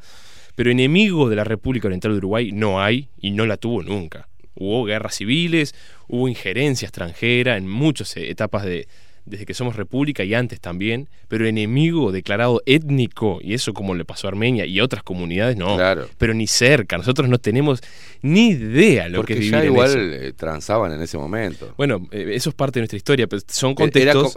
Uruguay era- fue, fue como la- el, el portero. Digamos. Adelante, Seguro. señor, pase. Pase, querido. Este, Déjeme la mía y usted siga. ¿No te animás a cambiarme el pestillo que se me rompió al otro país? ¿Viste? Sí, te cambio el pestillo y ah, entre nomás pase. Y este me quiere pegar, ¿no me ayudás? No me Entonces ayudás le pedí porque- ayuda al otro grande. Claro, me quiere abrir una puertita por allá, no pumba. Uruguay siempre último- fue. El último en hacer algo de eso fue. País traidor. El finado, el finado doctor Vázquez, que trajo a George Bush con sus marines estadounidenses, No, no, ¿se no, acuerda? ¿Se acuerda cuando le pidió ayuda? Se comieron asadito en Anchorena. No, ahí. no, no. ¿Se acuerda con el tema de las papeleras y, y el, Claro. el puente? Pidió ayuda a Bush, militar, por si tenía que. Bush, eh, viste, un, un avión y bomba. Pero usted se acuerda que vino, hacer vino ¿Usted vinieron dos acuerda? helicópteros llenos de marines que eran helicópteros que eran Robocop, porque yo creo que sacaban patitas y tenían misiles teledirigidos. Era- se vino con marines yankee y vino a, a- a asustar, ¿no? A- Sí, sí, venía a comerte un asado para marcar presencia acá que me están com- complicando con, la, con las papeleras ahí en, en- Trajo las, en Gualeguaychú. las ¿cómo se acuerda las, las, las la- el frutito este, los arándanos. Los Que arándanos. vino el negocio de los arándanos. O sea, Sí, sí, vino, sí, vino- después cambiamos naranjas por, por prisioneros de Guantánamo. Pero antes estaba el. el- tuvieron- Los grandes negociadores los grandes que, ten- que- eh, que ha el tenido la Uruguay- izquierda en, el- en la historia del país. El Uruguay es divino. Cambiamos naranja por, por eh, por- ¿cómo eran los cosas estos? Que Los están- presos de los presos de Guantánamo y también Afganos. arándanos por, por Na- no sé. por- Naranja por traje naranja. Ahí va, claro, ahí Claro, va. hay una analogía, vio ahí. Ay, los Bueno, grandes este, este, negociadores de, de- de El la Uruguay, izquierda en el Uruguay es divino. es de divino. eso de que viniera Bush. Tú imagínense en los 60, ¿no? Después ya vamos a entrar en toda esta historia No, turbia. cuando tiene que explicar Tabaré Vázquez por qué llamó. Y no, yo ante el coso llamé, llamé. El, el antiimperialismo, mirá vos. al- O sea, tenía una coherencia lo que él decía. Yo lo entiendo, pero no, no puede ser nunca desde un frente amplista. No, jamás. jamás, Jamás. Si, lo, si lo viéramos desde una, desde una perspectiva de oligarca de derecha pro imperio, Claro. sería mucho más entendible. Obviamente. No, Pero- el teóricamente oligarca, eh, neoliberal, de conservador y derechista, hoy le entrega todo a China. O sea, me, me, me dirían los, los, los españoles, me cago en la leche. La calle- me cago en la leche. La calle Jinping. La calle Jinping. Sí. Luis Jinping. Ah. Luis Jinping le entrega todo Las a lo- próximas a lo- obras de China en Uruguay chino, van a ¿eh? Una muralla china de punta a punta del Río Negro. Van a ser una muralla china. ¿Entendés por qué no somos como Armenia? Por eso.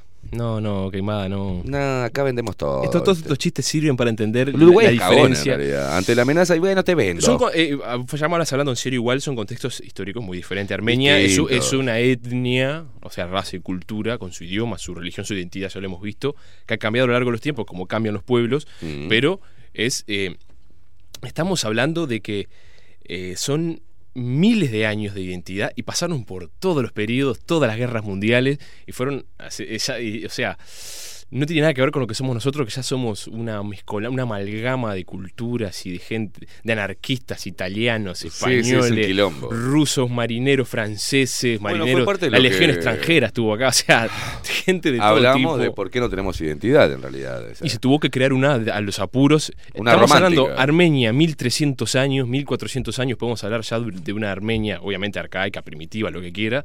Y acá hace 180 años no sabíamos si estábamos festejando la unión a las Provincias Unidas o, o la independencia, si nos teníamos que aliar a España o si teníamos que aliar. O sea, entienden que eso no es na- es- Nada que ver. Nada que ver y se Pero a los nivel, contextos. a nivel este, salvando también las distancias a nivel geográfico, estratégico, también hubo intereses en Uruguay, a pesar de ser un taponcito chiquitito así, Por y por algo hubo intereses en que Uruguay fuera independiente a las provincias, este, a, a- a lo que sería Argentina, por eso todavía seguimos Sí, diciendo sí, que Uruguay esas- es una provincia Esas argentina. columnas están, se pueden buscar, le hemos hablado. Sí. Y nos hemos divertido bastante en los intereses británicos, lo que fue la masonería y, lo- y nuestros grandes independentistas en la historia.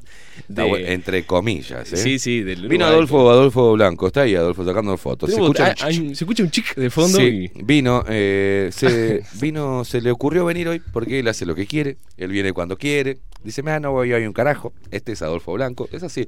Uno, está, está haciendo uso de estas dos maravillosas fachas no, no, que sí, tenemos. sí, sí, sí, no, pero él viene cuando él quiere. ¿Cómo? ¿Todo bien? Eh, ¿Bien? Perfecto, gracias. es hermoso, Adolfo. Dale, siga, siga, Grande. siga. Tremendas fotos acá, ¿eh? A decirle. Tremenda foto. Me encanta la, Tremenda la foto juventud saca. De Tremenda Pablo. Tremenda foto saca, macho. ¿Qué no, ñara? Tremenda foto saca. Che, ¿qué, qué tal es como profesional Adolfo Blanco? Tremenda foto saca, Alta foto Alta saca. foto. Alta foto. Grande, Adolfo. Sigamos, por favor. Sigamos. En este breve paréntesis idiota En este- que, en el cual siempre nos metemos en estos rulitos idiotas. Es imposible no distenderse en estos. no, en estos- es imposible no mostrar lo que somos, dos idiotas hablando, ¿no? Eh, bueno, pero se hace lo que se puede. Se trata de simular como se puede. Vayamos sintéticamente como dijimos, porque era obvio que no, iba- no iba, no iba a entrar a todo. El genocidio armenio, como ya dijimos, estaba, eh, está situado dentro del Imperio Otomano. El Imperio Otomano que hasta hoy en día no lo reconoce, hasta hoy en día no lo reconoce, no lo quiere reconocer porque dice que hoy en día es la República Turca y antes era el Imperio Otomano, eran dos este, aparatos jurídicos diferentes y que no hubo un- una orden sistemática del gobierno de asesinato como está probado que fue. Hasta Estados Unidos lo reconoció este 24 de abril, que es el día que se conmemora el genocidio armenio. Ya hoy en día lo reconoce como oficial el genocidio armenio. O sea que ya hace con Estados Unidos 2021, mire todo lo que pasó. Oh, Dios Pasó mío. 100 años, o sea, más de 100 años para que se reconozca por lo menos de Estados Unidos, que Estados Unidos hizo su trabajo en su momento, bastante humanista, por así decirlo, en reconocerlo en el Tratado de París, en tratar de reconocer, varios senadores tuvieron, llevaron a cabo, eh, porque fue un horror lo que vamos a hablar ahora, ya lo que hicieron. Ya los primeros, las primeras masacres en el genocidio armenio vinieron en el 1894-1896, cuando empiezan las posterior a una guerra eh, ruso-turca y la, eh, y la guerra turca de los Balcanes, donde son expulsados. Los turcos siempre estuvieron viendo, no solo por un tema étnico, o sea, de raza y de cultura, a los, a los armenios como alguien detestable de segunda categoría, sino que los armenios eran vistos ya en plena guerra, porque aparte el imperio, eso pasa, los imperios en crisis buscan un enemigo común, Claro. y, y estaban vistos como agente extranjerizante. Mirá vos. Cosa que ha sucedido en otras etapas de la historia posterior y anterior también. Entonces los acusaban de agente ruso, de agente aliado, de agente enemigo, bueno, y de forma sintética no podemos explayarnos más por un tema de tiempo. Durante la Primera Guerra Mundial eh, se estalla el, caldo de cultivo fundamental para sacárselos de arriba de una vez por todas, con una propaganda desde el gobierno explícita en contra del pueblo armenio que vivía dentro del Imperio Otomano, que estaba en guerra contra Rusia, que lo tenía pegado, ese es uno de los grandes problemas, y contra las, las potencias del Entente en la Primera Guerra Mundial. Eh, en Turquía había habido un golpe de Estado en 1908 de los jóvenes turcos, que era un partido político pseudo progresista, pero nacionalista. Ah, esa- la historia se repite.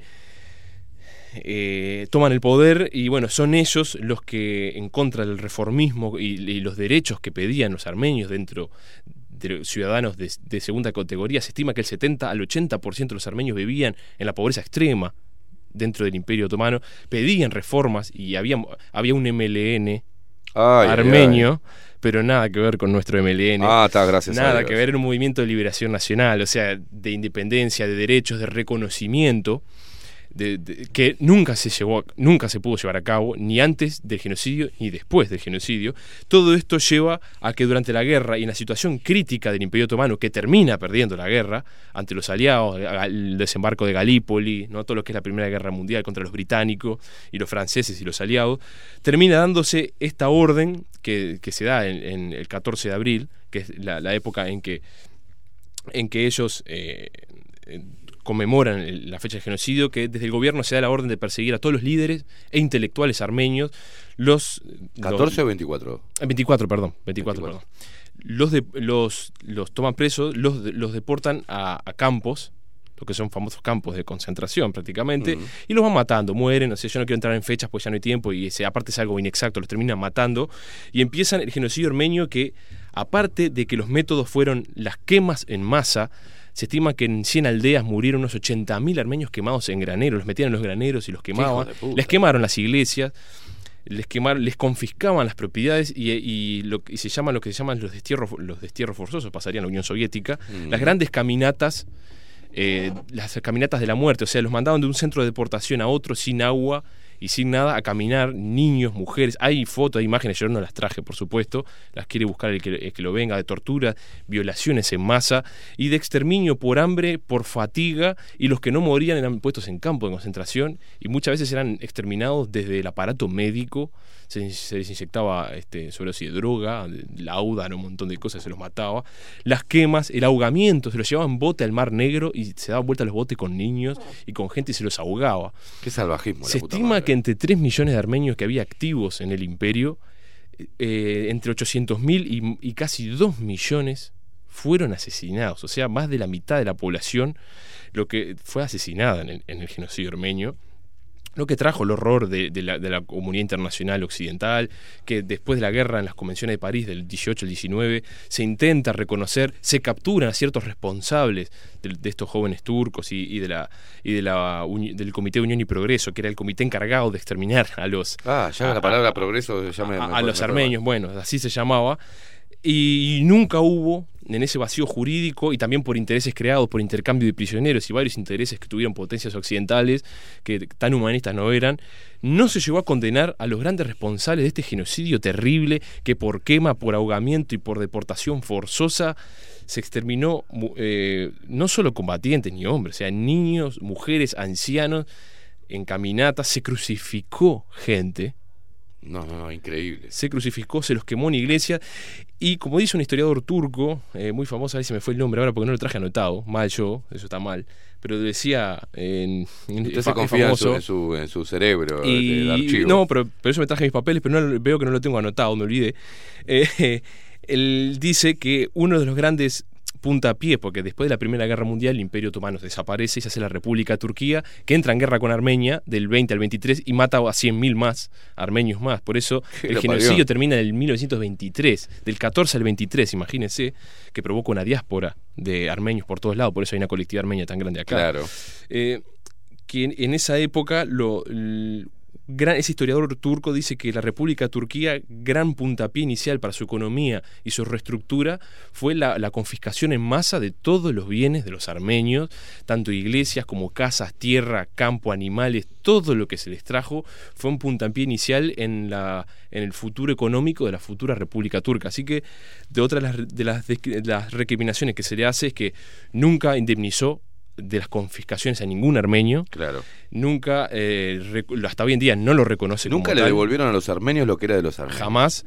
Y no reconoce ni siquiera esos crímenes. Los reconoce, no es peor, los reconoce, pero no dice que es un genocidio porque dice que no fue una orden premeditada del Estado de exterminio. Por un tecnicismo, Claro, digamos. por un tecnicismo, o sea, es peor todavía. Peor. Creo que es peor. Creo que e- es más hipócrita negarlo y nada más a, Claro. a- a decir y no de reconocerlo. Bueno, así que todo esto, bueno, nos quedamos sin tiempo, sintéticamente ha sido la historia de Armenia a lo largo de la época, un poco el porqué de, de- de su odio y su interés eh, geopolítico que ha tenido hasta hoy en día, que tuvo una guerra en 2018-2019, si no me Mm. equivoco, contra Azerbaiyán, que estaba metido Rusia y todos los intereses económicos Azerbaiyán. creados. Y eh, lo que fue un poco, bueno, sintéticamente, esto es- hay muchísima información, lo que fue de 1914-15 en realidad hasta el 23, el genocidio sistemático mediante un montón de caminos diferentes del, desde el imperio turco-otomano al pueblo armenio. ¿Cómo llega, eh, en qué año llegan los armenios a, a- a Uruguay? No, en Uruguay, bueno, menos, eh, exiliados empiezan en, durante la Primera Guerra Mundial. O sea, eh, durante. Hay de todo, eso, eso te lo puede decir la gente de la colectividad armenia. O sea, Mm. yo no lo sé a ciencia cierta. Sé que la gran diáspora empieza previo, primero previo, porque hubo varios genocidios, como ya dijimos, ya en Claro. el siglo XIX, pero eh, la diáspora empieza con el genocidio terrible que han vivido, las deportaciones en masa y durante la Primera Guerra Mundial, o sea, al principio del siglo XX en adelante. Es más o menos, a grandes rasgos, es cuando empiezan a, a venir. Eh, Pablito Boraño, tremendo síntesis, tremenda síntesis, alta síntesis de lo que es este el pueblo el pueblo armenio. Le mandamos un abrazo y quien em, em, me saludaba allá en Florida es Stella. ¿Da? Un saludo, Stella. un saludo, Stella, que descendiente del pueblo armenio. Dice, gracias por hablar del genocidio con tanta dedicación y exquisitez. Para usted, señor. Gracias. Eh, dice que honra tu trabajo, Pablo Bueno, muchas Stella. gracias.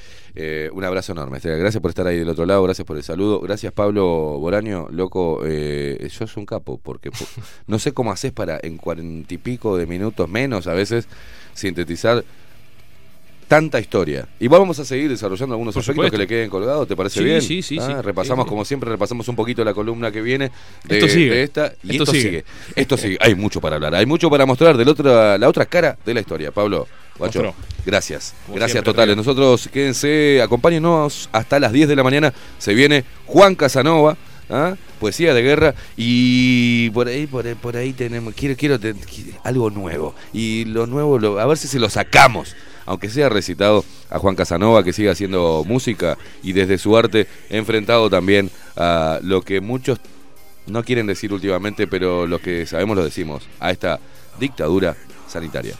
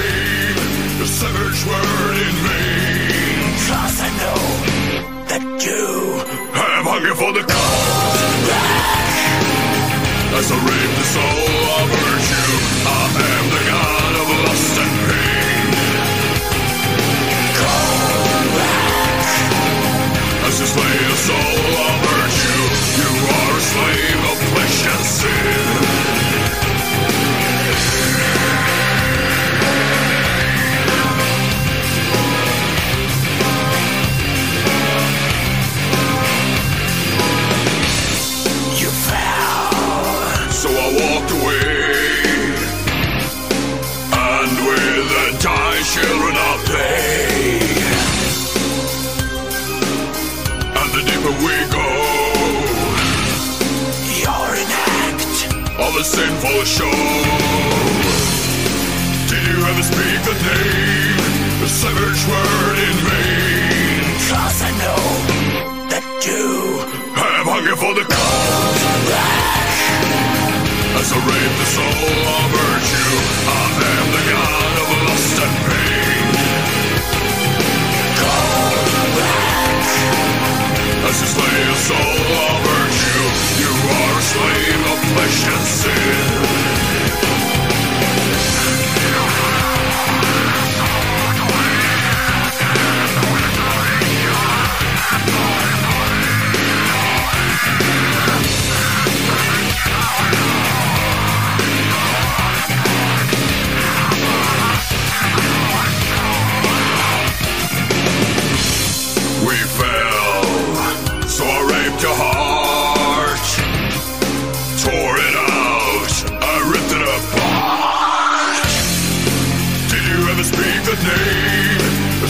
the word in vain? Cause I know that you have hunger for the cold rash. As I rape the soul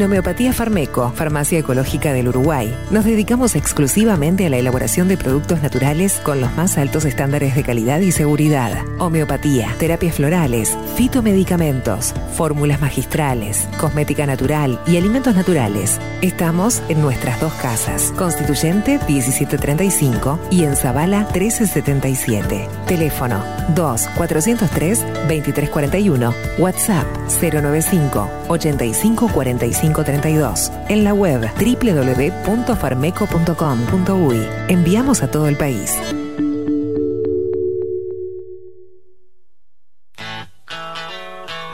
Si busco timbres notariales. Salón Libertad. Y si busco juguetes. Salón Libertad. Y si busco. No busques más. Salón Libertad tiene todo lo que te puedas imaginar. El salón más completo del centro. Agencia oficial de timbres notariales, profesionales y judiciales. Y si busco fotocopias. También en Salón Libertad. Paraguay 1344. Teléfono 2 900 3833. Y si busco golosinas. Y si busco refrescos. Y si busco alfajores. También Salón Libertad 2 900 38 33. Café Jurado, directamente desde la planta hasta su propia taza, siempre garantizando la mejor calidad. Café Jurado, su cuerpo, su intenso sabor y su aroma hacen de nuestro café un placer único. Desde 1912, pasión por el café. Pescadería El Italiano. Ubicados en el puertito del buceo, les ofrecemos pescado fresco todo el año y gran variedad en mariscos, productos de excelente calidad, llevando confianza a su mesa. Los esperamos con la mejor atención personalizada. Pescadería El Italiano, de martes a domingos, de 8 a 20 horas. Contamos con envíos. Pescadería El Italiano. Comunicate al 2-622-7930 y por WhatsApp 095 43 3502. La Carola. 13 años haciendo las mejores paellas y tortillas españolas de Montevideo. Sus chefs, Marcos y Carola, no solo ofrecen las mejores paellas, sino que también tienen las mejores pavlovas de la ciudad. Cuentan con un jardín exclusivo para tapeos, degustaciones de vinos y reuniones familiares. También ofrecen un menú express con opción de pasta y jugos naturales. De martes a viernes a partir de las 20 horas, sábados y domingos, también al mediodía. Instagram, La Carola Tapas. Gonzalo Ramírez 2225, esquina Juan Polié. Reserva tu lugar 099 24 20 72. La Carola, el clásico de la ciudad. Grupo Service. Servicio técnico especializado. Huawei, iPhone, Xiaomi. Trabajamos con todas las marcas. Contamos con servicio express. Cambio de pantalla en 30 minutos. Grupo Service. Reparación de celulares, computadoras y tablets. Encontranos en nuestra web gruposervice.com.uy y por WhatsApp 094 389 568.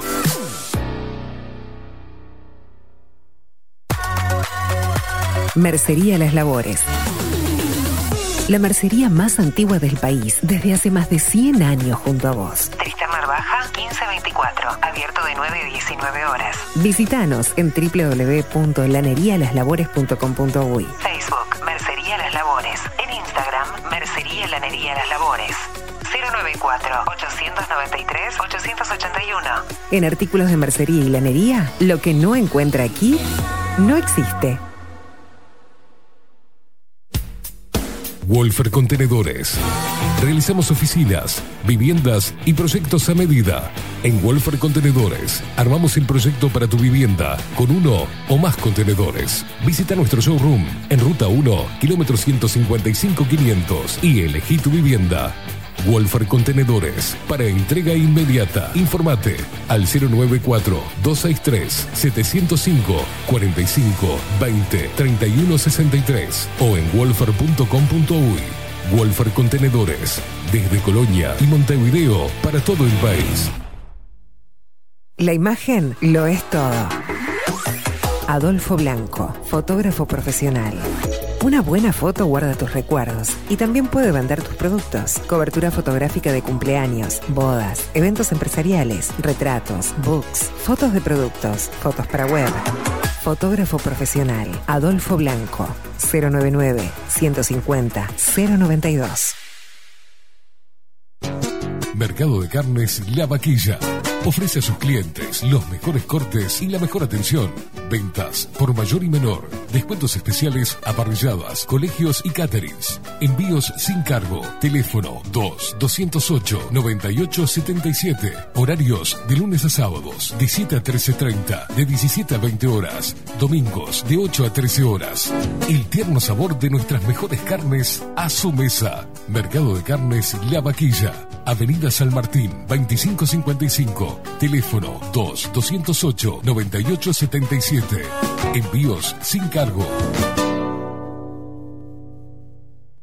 Hola, ¿cómo estás? Mi nombre es Maru Ramírez. Soy locutora profesional desde hace 26 años. Cuando me preguntan, ¿cualquier persona se puede dedicar a la locución? Mi respuesta es bien sencilla. El 20% es la voz y el 80% es lo que vos haces con ella. En los workshops que doy de locución comercial, descubriremos no solo si quieres ser parte de este mundo, sino también cómo trabajar de tu voz, cómo organizarte, cómo ejercitar tu voz para una mejor dicción, modulación y respiración. No, no importa que no tengas conocimiento de locución. Lo que importa son las ganas de aprender y descubrir un mundo nuevo que te pueda ayudar a conocer tu voz y una nueva forma laboral. Te espero. Dale, comunicate por WhatsApp al 095-062-082 o por Instagram, arroba marulocutora. La 30. Radio Nacional.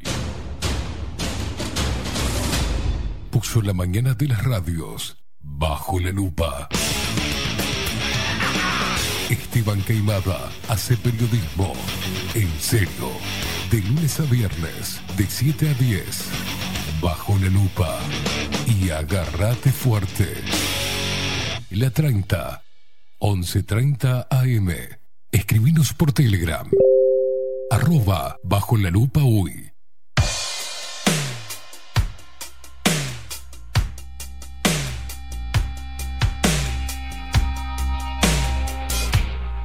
No tienen alma, no sienten empatía. Los entes criminales que controlan tu vida, la tecnocracia modela tu normalidad. Te tienen zombie, no te quieren pensando. La data viene, la data va. Somos la mercadería en la cloaca virtual. Las arañas en la red nunca dejan de traquear el rastro que va dejando tu identidad digital.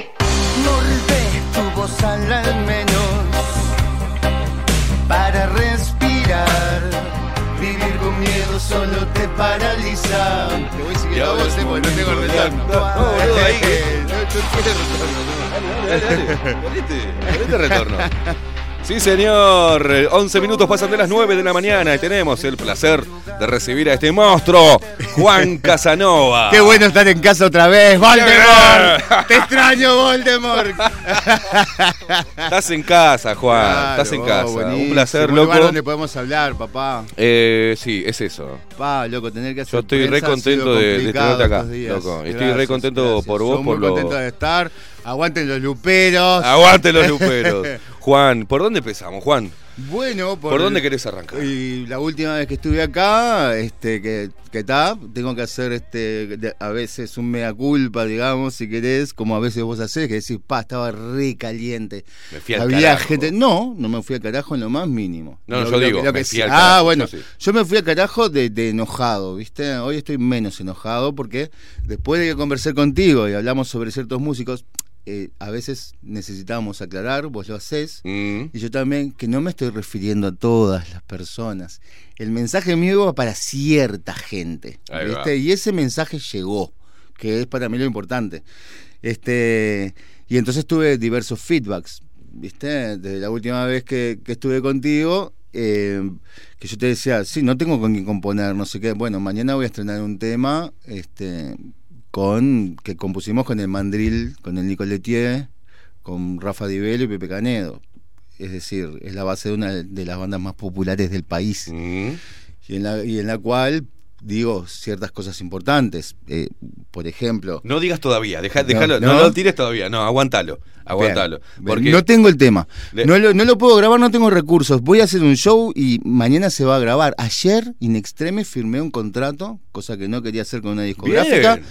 Pero le, le- le tengo que agradecer muchísimo a Montevideo Music Group que Vamos me da la arriba. oportunidad de grabar mañana en un show en el cual, vaya que sí tengo apoyo de amigos importantes. Ahí van a estar Guzmán Mendaro, este Luciano Superviel, como te digo, estos, estos tres amigos, Pepe Canedo, Rafa Di Velo, eh, Nico Letier, va a estar cantando Julieta Rada, con la cual voy a estrenar otro tema. Bien. Mi show que se llama Poesía de Guerra, que habla de lo que ha sido mi actitud en la vida, de tratar de, de- de- a- que mi vida cotidiana es mi vida artística, es indistinguible, porque mi, mi vida ha pasado por hacer música y es eso lo que yo hago.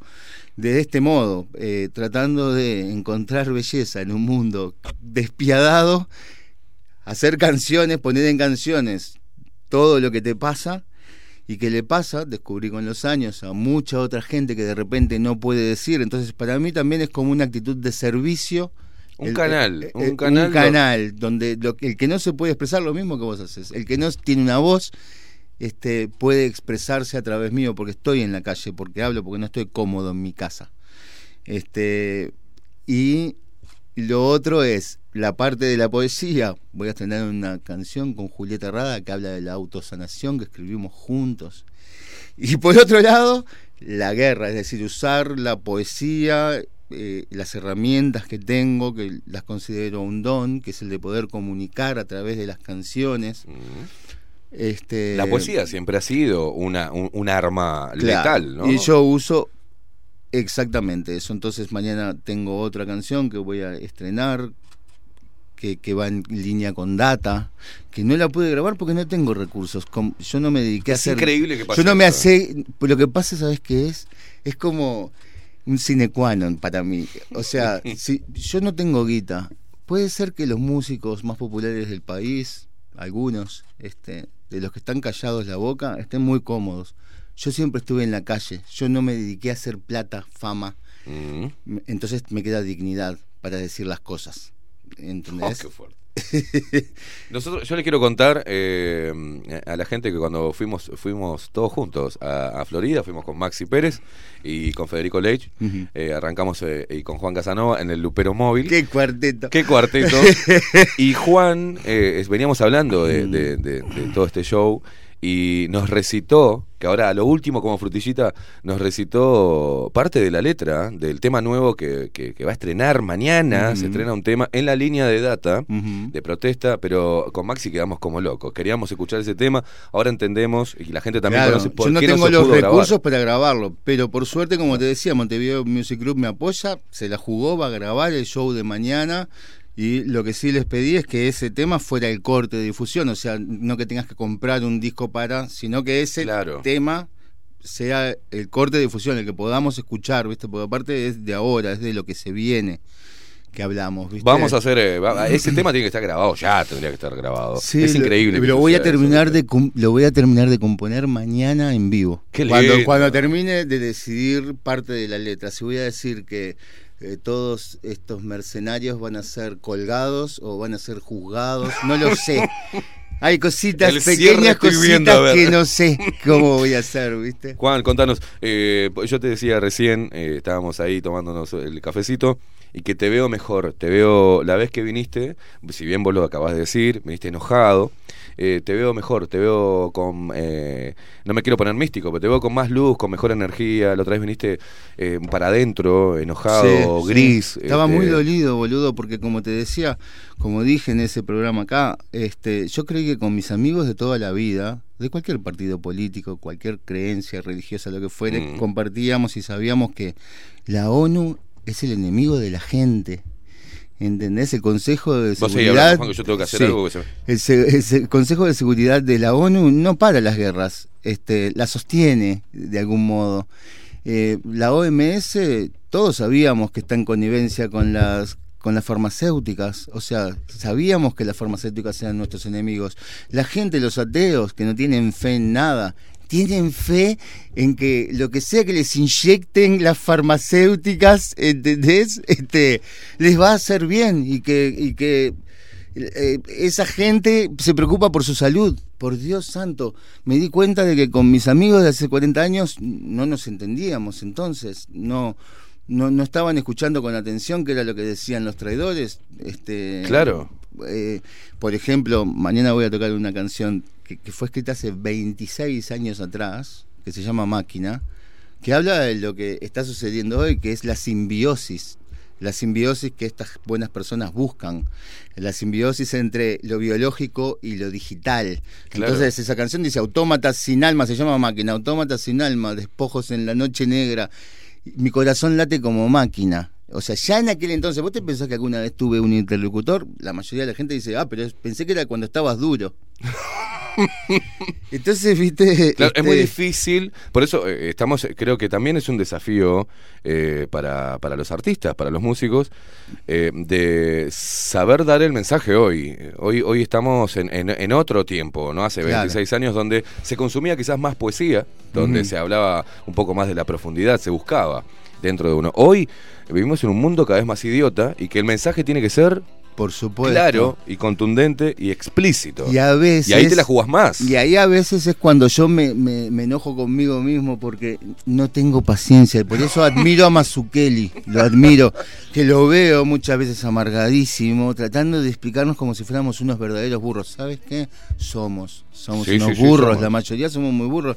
Y si no explicás como si fuéramos niños chicos, no se entiende. Imagínate el hecho de tener que hacer canciones. Para mí es una tragedia tener que escribir cuidándome de absolutamente todo y de redactar lo mejor que pueda para tener más alcance, para que la gente pueda entender algo de lo que estoy diciendo, porque si no, no entienden. O sea, es muy difícil. Y la idea ahora es, este, y lo que he tratado de hacer en las... He tenido que salir a hacer prensa, tengo un show, tengo una productora, este, hay una compañía discográfica, tengo, Tengo que entrar y- al baile, y- o sea. y- claro, y es tan difícil, tan frustrante el no poder hablar y, y pierdo la paciencia, me, me enojo conmigo porque El cuidado que uno tiene que tener es de, en este momento no ser contraproducente. A la gente que no vamos a convencer, no nos interesa. Yo le decía a Esteban, sigan el camino del Zen. Inyectense, muéranse. Este, no me importa. Claro. Hay gente que es como hablar como una piedra. No, no podés, este, no te entienden. Después hay otro montón de gente que está rehén de las cosas, a las cuales vos no podés ir y decirle, mirá, no hagas esto, no hagas aquello, yo tengo una verdad revelada. Yo no tengo ninguna verdad revelada. Tengo un cierto conocimiento, unas ciertas ideas. Ojalá me equivoque en todo. Yo lo que creo es que lo peor está por venir. Que, que- que el modelo australiano es el que se nos va a querer imponer. Y me parece que es inevitable. En Uruguay no veo que podamos, mediante una revuelta popular, Francia hace semanas y semanas y semanas que está este, en la calle protestando. La gente quema sus pasaportes. En Uruguay no creo que eso pase. Entonces, este. Entra como una especie de desesperación, ¿no? Nos, nos entra esa. Decir, bueno, hay- ¿cuándo vamos a reaccionar en realidad? ¿Cuándo nos vamos a dar cuenta? Yo Por lo- eso el llamado que vos hacías cuando viniste acá. Che, muchachos, eh, hay que decir algo. Hay, Claro. hay que hacer algo. Claro, decir algo, protestar, por lo menos por, por tu fuente de trabajo. Hoy por hoy, en los últimos meses, he visto, por suerte, músicos. Me encantó que Cristian Cari saliera y dijera, "Mirá, yo no voy a tocar en el Pase Verde. Bueno, yo no, no creo que precise decir eso, pero es bueno que alguien lo diga. Claro. Me explico, está bueno. Me hubiera gustado que, hiciera una, que hubiera hecho una canción durante 2020 también. ¿Entendés? Lo mismo le reclamé a Christian Cari cuando me dijeron, che, mirá, me mandaron. Christian Cari dijo esto, sí, después que Eric Clapton lo dijo, Christian Cari, pero ¿qué pasó con la música, de, con su arte de protesta ante el sistema, ante lo que se estaba imponiendo? Está, en- igual, igual como te digo. Igual es y eh, muchísimas gracias, Cristian Cari, y Obvio, todos los demás obvio. músicos que dijeron esto, porque algo necesitamos hacer. Eso está bien, ¿viste? Yo, por ejemplo, no salí a hacer publicidad de, de que no, no, no voy a tocar para. Este, es más, me gustaría tocar solo para no vacunados. Esa es la realidad. Juan, eh, eh, justamente en, ese, en esa línea, y si me decís no me no, no, eh, paso, eh, no quiero decir nada, lo entiendo. Pero ¿qué sentís vos cuando ves eh, la promoción de un toque de Jaime Ross y no te va a gustar y que diga que tenés que tener pase verde para verlo? Una enorme tristeza me da. Eso es lo que me da. Antes me daba rabia. Ese es el cambio que está. Ahora Bien. no. Porque, por ejemplo, me imagino que los amigos que yo tenía de repente en otros tiempos no te va a gustar. Y la mayoría no debe querer hacer esto. Estas son también decisiones que toman producciones. ¿Viste? Y como le pasa a tanta gente que se ha tenido que vacunar que no quiere, estás obligado por las circunstancias. Es necesario de parte de quienes podemos realmente entender, bueno, en lugar de ejercer el enojo y, ser con- terminando siendo contraproducentes, realmente este, motivarnos por la compasión, porque ese es el, al final ayer Marielita 21 en el chat este, decía, estamos regidos Porque por hay que hacerle acordar a la gente que Juan es lupero. Él Por mira y escucha todos los días el programa. o sea, Obvio.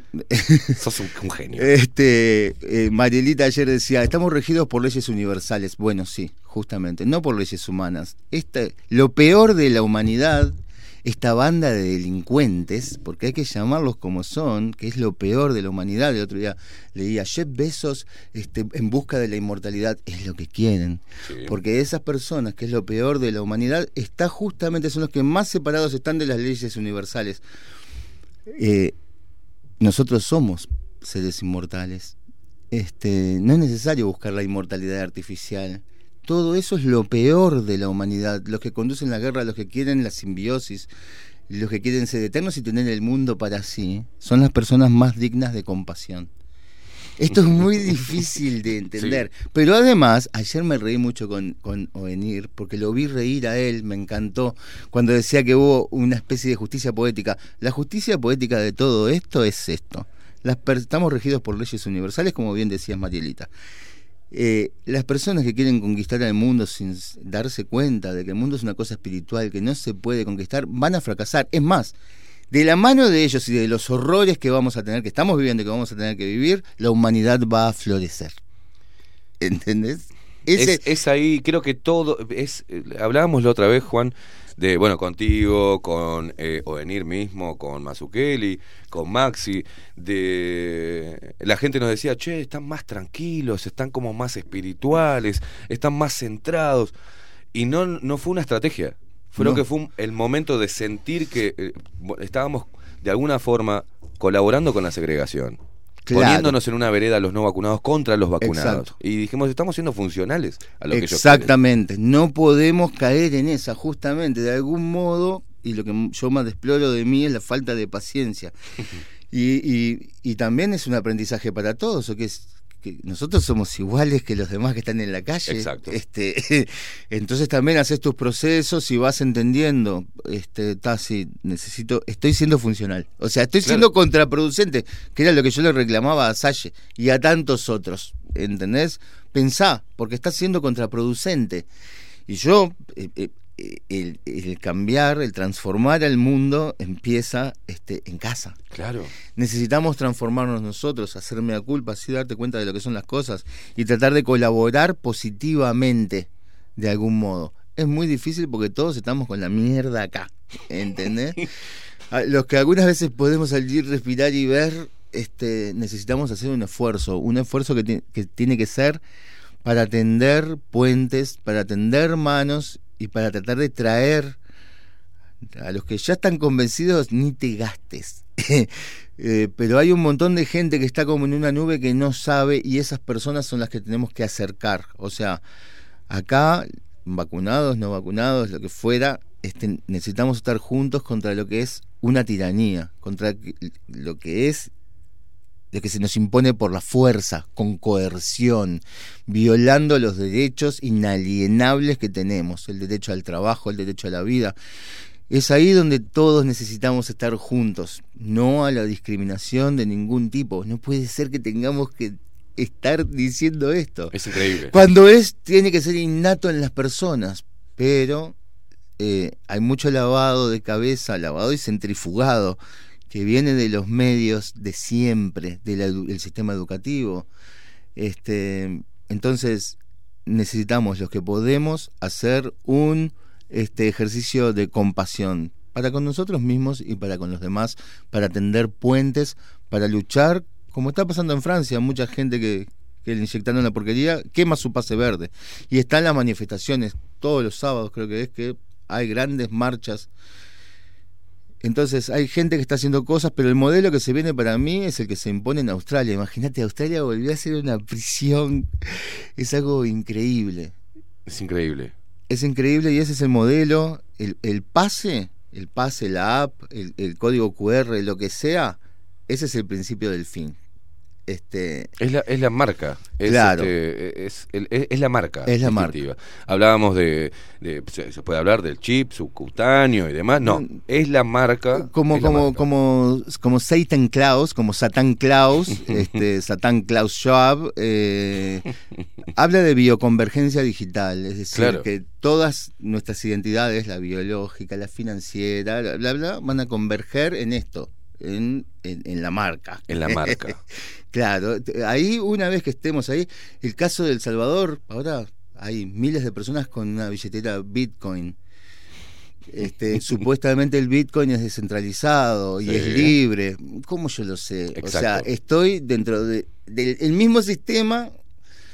Eh, este, Es, es muy difícil, eh, pero cuán importante, por ejemplo, en, en tu palo, en la, en- en la música, y en lo que ha sido eh, esto que estás hablando, también has estado en contra y has hecho letras en contra de los medios, en contra del sistema.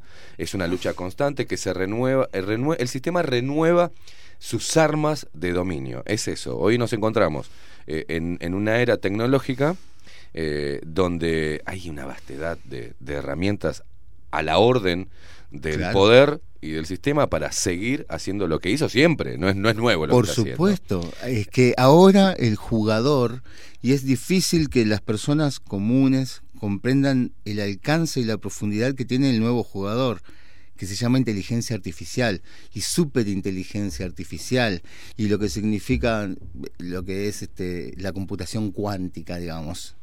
Es muy difícil de entender, es el sueño de Alejandro Magno o de, o de Stalin. Eh, eh, no necesitas tener una persona que te está vigilando, ahora hay una cosa que este, lo hace por ti, que todas las cámaras que ves en todas partes son sus ojos y oídos, ¿entendés? Eh, Tu, tu celular son los ojos y oídos de esa cosa que es omnipresente, ese es su nuevo Dios. Hay una nueva religión que es muy grosso, porque los tecnócratas, los que están más alejados, digamos, del concepto de Dios, tienen un nuevo Dios. Ellos creen en el dataísmo. Hay una nueva religión que se llama dataísmo. Dataísmo. Dataísmo, claro, porque la visión de los tecnócratas es que nosotros, todas las personas y todo lo que ves es un conjunto de datos dentro de una matriz. Y tienen su iglesia, están adorando a la inteligencia artificial. Los del lado religioso nos dicen, no es el jugador nuevo, es el mismo de siempre, es Satán. Claro. este, eh, es in- inimaginable la profundidad y el alcance que tiene lo que están haciendo. Lo que están haciendo es la demolición controlada de un modelo económico. un nuevo, hay un nuevo paradigma que están imponiendo a sangre y fuego. No les importa nada. ¿Entendés? No les importa nada porque confían en la simbiosis, en que van a ser exitosos. En la simbiosis y que van a poder ser superhumanos. Este, es el, el mal- En realidad, lo- eh, eh, claro, antes, eh, cuando hablamos de estas cosas, hay personas que nos miran y dicen, uh, qué viaje estos locos. ¿Qué, qué, Claro. qué toma- qué acaban de tomar, muchachos? Lo que dije. Eh, eh, Sigan el camino, eh, sen, sí. vacúnense, muéranse. Pero, pero ¿cuánto han preparado la mente eh, de- del ser humano para poder aceptar de, de manera eh, automática, casi como un impulso, la- las órdenes? Claro. eh, sin ni siquiera darse cuenta de que son órdenes. Claro. Porque son, acá lo vemos a, nivel- a nivel mundial, ¿no? Pero no es obligatoria la vacuna, exhortamos a. Sí, sí, sí, sí. Este, pero la Pero a su vez, este, si no te vacunás, no, no vas a poder trabajar, no vas a poder hacer nada. Y sobre todo está el problema de, de- de la inyección para los pibes, ¿viste? Que eso ya En Chile se no está se puede haciendo, acá ya se está hablando. Sí, Se tiró, Se eh, viene, es lo que se viene. Lo dijimos en el, en el programa, estuvo- Claro. se viene por los pibes. Claro, Y a- obvio. Alguien tiene que sacar eh, la cara, alguien tiene que decir algo. Claro, y nuestros gobernantes, que no gobiernan para nosotros ni se encargan de proteger nuestros derechos, que es, es insultante. Este, o sea, eh, ya pasa todo, todo, toda valoración, o sea, estás trabajando, sos el enemigo de tu pueblo. Y son todos, todos están en lo mismo.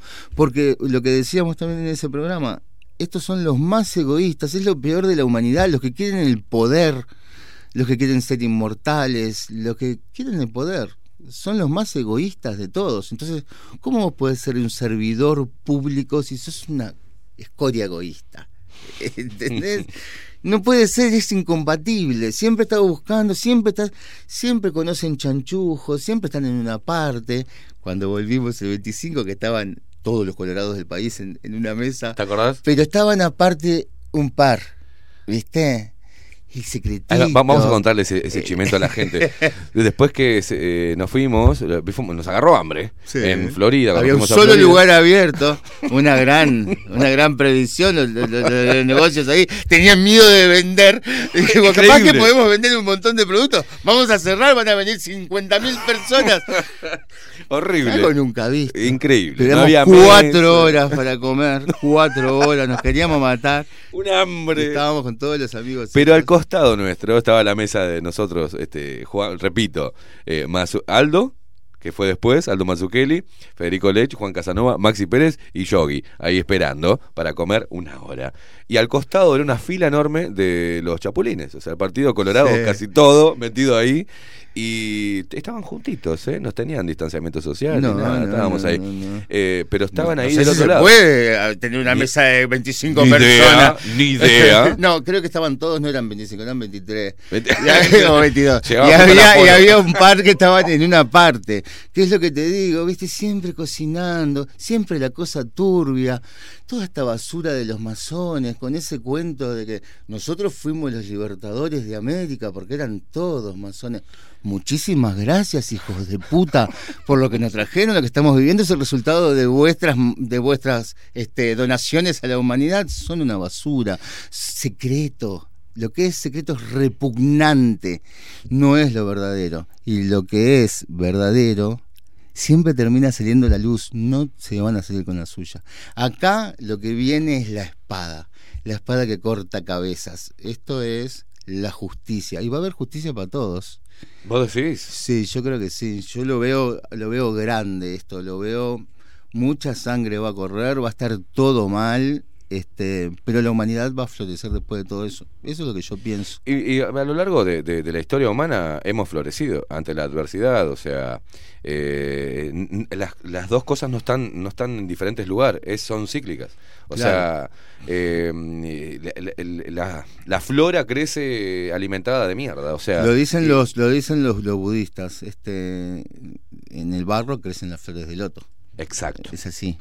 Eh, eh, Juan, te- a- ahora quiero hacerte una, pregunta personal, porque es muy importante también, también lo hablábamos, de- del cultivar eh, un artista, si no, se, si no amplía su mente, si no, no absorbe conocimiento, si no se actualiza, eh, su mensaje es endeble. El que pueda, si no va a repetir viejas costumbres de hablar desde una rebeldía mm, controlada, moderada. Eh, ¿Con cuántos músicos eh, has podido hablar de, de estos temas y sentir, eh, sentir que estamos hablando de lo mismo? Con ninguno. Con ninguno. Tengo, por, por suerte, por ejemplo, en Nico Letier, he encontrado un interlocutor que me dice, mira, yo no estoy de acuerdo en el 100%, estoy en un 70% de acuerdo contigo. Está genial y, y- y eso nos permitió que le dijera, mira Nico, hacía mucho, mucho tiempo que quería este, grabar un tema con los Guaymaca. El bajo es este, pum, pum, pum, pum, pum, pum, pum, pum, ta, ta, ta, ta, ta, pa, pa, pa, compusimos un tema. Claro. Lo vamos a estrenar, a estrenar mañana, como te decía. Y, y dentro de mi show hay gente que se vacunó, hay gente que publicó que se vacuna, no sé qué, pero estábamos haciendo mañana, de hecho, un ejercicio antidiscriminatorio. ¿Me Exacto. explico? Yo pienso que las personas que se inyectan esa porquería son las que, en todo caso, este, están desperdigando las variantes por ahí. Yo no los discrimino, no le tengo miedo. Yo soy un caso, a mí me llega a agarrar cualquier porquería esta si me muero, porque tengo EPOC, no puedo ni respirar, ¿entendés? Entonces me muero inmediatamente. No pienso en un médico. Nunca en mi vida fui a un médico. Nunca. Nunca me inyecté cosas rarísimas, excepto cuando era un niño. ¿Me entendés? Soy como un Amish, digamos. ¿Me entendés? No lo necesito porque la industria de la medicina, entiéndanlo de una vez, este, no lo supero que ya lo saben. eh, los otros que nos escuchan, los servicios y todos los demás, este, la industria de la salud es la industria de la muerte. Te mantienen semivivo para hacer plata con vos, ¿me entendés? Y ya está. Es así. No es que las vacunas te quieren este, exterminar y matar ya. Creo que son cosas peores. ¿Entendés? Claro. creo, creo que es mucho peor. Mucho peor. ¿Entendés? Es mucho peor mantenerte con los, con los boosters, con el. ¿Entendés? ¿Cuán Mantenerte en estado de semivida. Juan, ¿eh? vos, Juan Casanova, ¿cuán libre se siente en Yo- estos tiempos? Yo me siento viviendo en una dictadura global, que es lo que digo, ¿entendés? A mí yo no soy libre, ¿entendés? No lo soy, no vivo en una democracia, eso es un- una falacia. Eh, ya lo decían los traidores, el enemigo de- del mundo, tu democracia es una falacia, ¿entendés? Eh, una inyección letal, esclavitud legal, eso decíamos ya en, ¿entendés? Hace veintipico de años. Ahora justamente, hoy eh, está disponible para los que les interese Radio Babilonia en, en- en Spotify, que también se reeditó, es la primera vez que está en plataformas digitales. Bueno, ahí es un mensaje duro contra el sistema, contra los medios, contra... Exacto. Exactamente. Este, ahí es en ese disco fue la primera vez que, que, que laburé conceptualmente y con mayor este, precisión lo que quería decir, porque, eh, porque empecé siendo un, un nabo, un, un pendejo sin, sin, herramientas, las fui haciendo, aprendí a cantar a los 50 años. Y, y a escribir me fui haciendo, y hoy por hoy tengo el poder de poder sintetizar y tratar de, de- escribir de modo tal de alcanzar a más personas. Y por eso el reggae es este el vehículo, por eso el dub, reggae, porque es una música universal que ya trae un mensaje este antisistema, eh, a favor de la sociedad, este De conectar con lo humano, de, de- de pelear por tus derechos. Mm. este, entonces es un vehículo que me permite a mí alcanzar a más personas. Ahí, estuviste, ahí estuviste muy inteligente. De, de- de no hacer un chan, chan, chan, chan, sino que ampliar el mensaje porque vos nos contabas eso. Creías que era importante más allá de que pegue o no, de que se amplíe el mensaje. Que abarque- a mí me gusta el black metal. Si lo hago en Claro. black metal, me va a escuchar Va a quedar menos ahí. gente. Va a quedar ahí. ¿Entendés? Ya está. Es así, entonces necesito ampliar. Y, y lo otro fue un DAB que hicimos con Baimaca y que con Bruno Tortorella que lo tecnologizó de algún modo para estar hablando en un lenguaje contemporáneo porque lo más necesario es alcanzar a la gente de veintipoco que están Claro. perdidos en el Instagram. A ellos les va a caer la bota en la jeta.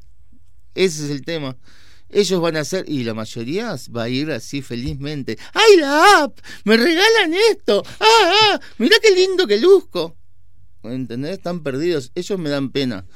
Este, hay una generación más nueva que está, que está más pujante, 17 añeros, que tienen más cabeza, entienden más, no están para la pelotudez de Instagram, saben que los de 23, 24, 25 están perdidos, ¿entendés? Están para, para ser unos posers. No me interesa lo que te, lo que te dije antes, el camino del Zen. Este, y ahora estoy haciendo un, un, un reggae, lo que vamos a tener mañana es un reggae más clayero, porque me acompañan ciertos amigos Claro. que, que tocan de cierto modo. Entonces, este, la presencia de esos amigos y el tipo de música que hacemos, este, creo que va a poder ayudar a este, expandir más el mensaje. Eh, ¿Entendés lo que, lo que se quiere decir? Mañana, eh, ma- eh, ma- eh, mañana es el, el cumpleaños de, de este señor que tengo acá. Soy un animal. Digo, claro, 16, este, dos cumpleaños de dos personas que admiro mucho, cada uno en su estilo. Increíble. Que es el Pelado Cordera, dos amigos, y Juan Casanova.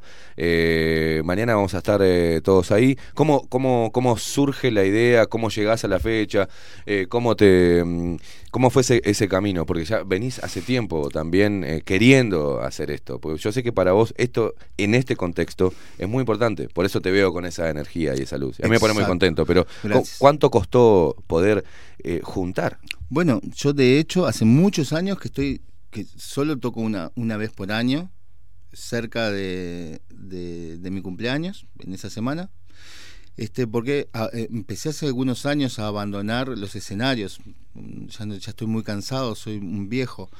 Y, Viejos son los y- trapos. y lo que estaba esperando era que, que- que los jóvenes dijeran algo, que hicieran algo. Están para otra. Este, están para otras luchas, la chiquita, chiquita, chiquita de verdad.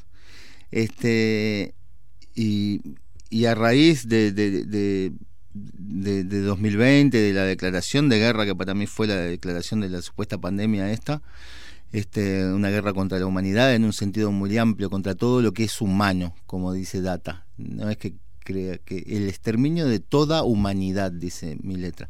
O sea, me puse a escribir y a hacer las cosas y volví a escena solo porque sentí que era llamado, que era necesitado, que nadie está diciendo nada, tengo que decir algo. Eh, si no, estaría en otra. Me- me- yo quería dedicarme a otra cosa, de hecho. Este, ¿A empecé a trabajar, empecé a trabajar en, en, en- en producciones, en producir cosas, en- incluso hacer publicidades, cosas que nunca había hecho. Este, empecé a, a tratar de A reinventarte, de- digamos. a salir de los escenarios. Este, y también empecé a trabajar en comunicación para alguna empresa. Ah, qué bueno, Juan. Sí, pero el primer día que salimos, vamos a salir con una empresa nueva, fue la semana esa en que cortaron No. todo y nos cagaron todo.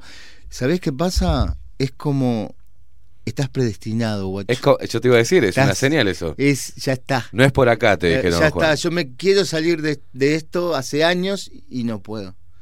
Y ya está. Y entonces estoy acá tratando de dejar lo último, porque para mí lo- esto, todo esto que nos están dejando hacer es parte de la, de la trama, o sea, te dejan respirar, te dejan tener esperanza y cuando te caigan de vuelta, yo no sé si voy a poder volver a, a cantar el año que viene o, o cuándo.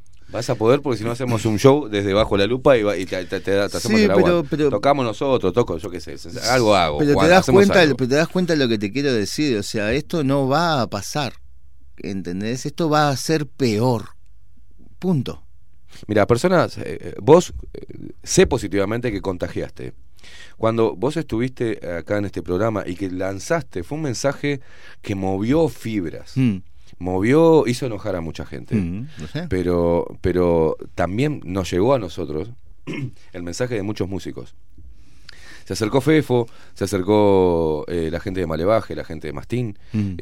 Vos, loco, no puedo creer tener a Juan Casanova y que no haya músicos que estén haciendo algo junto a él o que no quieran tocar con Juan. Este, un, un, un, un- un ícono del rock nacional, eh, con un mensaje siempre este, rebelde, disruptivo, eh, polémico. A Eh, mí me ¿por qué llegaron- no y, y a- y ahí empezaron a, A mí me llegó apoyo nosotros. de muchos músicos. Ahí va. Lo que pasa que es lo que te digo. No estaba hablando de todos los músicos. Yo Claro. Estoy hablando de los pesos pesados. ¿Me entendés? Es ahí, porque ellos son los que llegan a más gente. Los que tienen la posibilidad de decir algo. Bueno, el sistema salió corriendo a, a- a- o a callarlos, o a agarrarlos, o a comprarlos. Claro, es fácil. claro. Este, y hay mucha gente que, como te decía también, con muchos de esos pesos pesados, que son mis amigos, algunos ya no, no me interesa, pero no entienden, no tienen ni idea. Realmente, yo estaba re caliente, pero después conversando con la gente, te das cuenta que no tienen idea de lo que pasa. Es no increíble. tienen idea de lo que pasa en el mundo. No están enterados, no tienen tiempo para fijarse, para chequear otras cosas. Te ven todas las series de Netflix. ¿Nunca entendieron que Netflix es la CIA? ¿Nunca entendieron? ¿No entendiste que las películas no las podés ver? Primado Que no interesan, son retrasados mentales. No, no, no podés entenderlo. Pero entonces no tienen tiempo para informarse de nada de lo que pasa en el mundo, no saben qué está ¿Y pasando cómo en cultivan Australia. su arte entonces? ¿De, de dónde Bueno, bueno. Y es en la meseta que hemos caído eh, Claro, a, a nivel claro. a, a nivel local. Claro. Eh, es, eh, no estás dice, peleando por nada. No se dice nada. O estás peleando las batallas equivocadas. Claro. Estás con el cerebro lavado y centrifugado. ¿Me entendés? Por ejemplo, me pasaba que un amigo le comentaba, vos, vos viste, qué asco. Los de Inglaterra arrodillándose. Ah, pero eso es antirracista.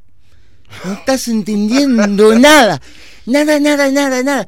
Y vos sabés que no le podés explicar. Porque te dice, ah, bueno, pero eso es antirracista. Te lo dicen como con, como con orgullo y como, esto es así.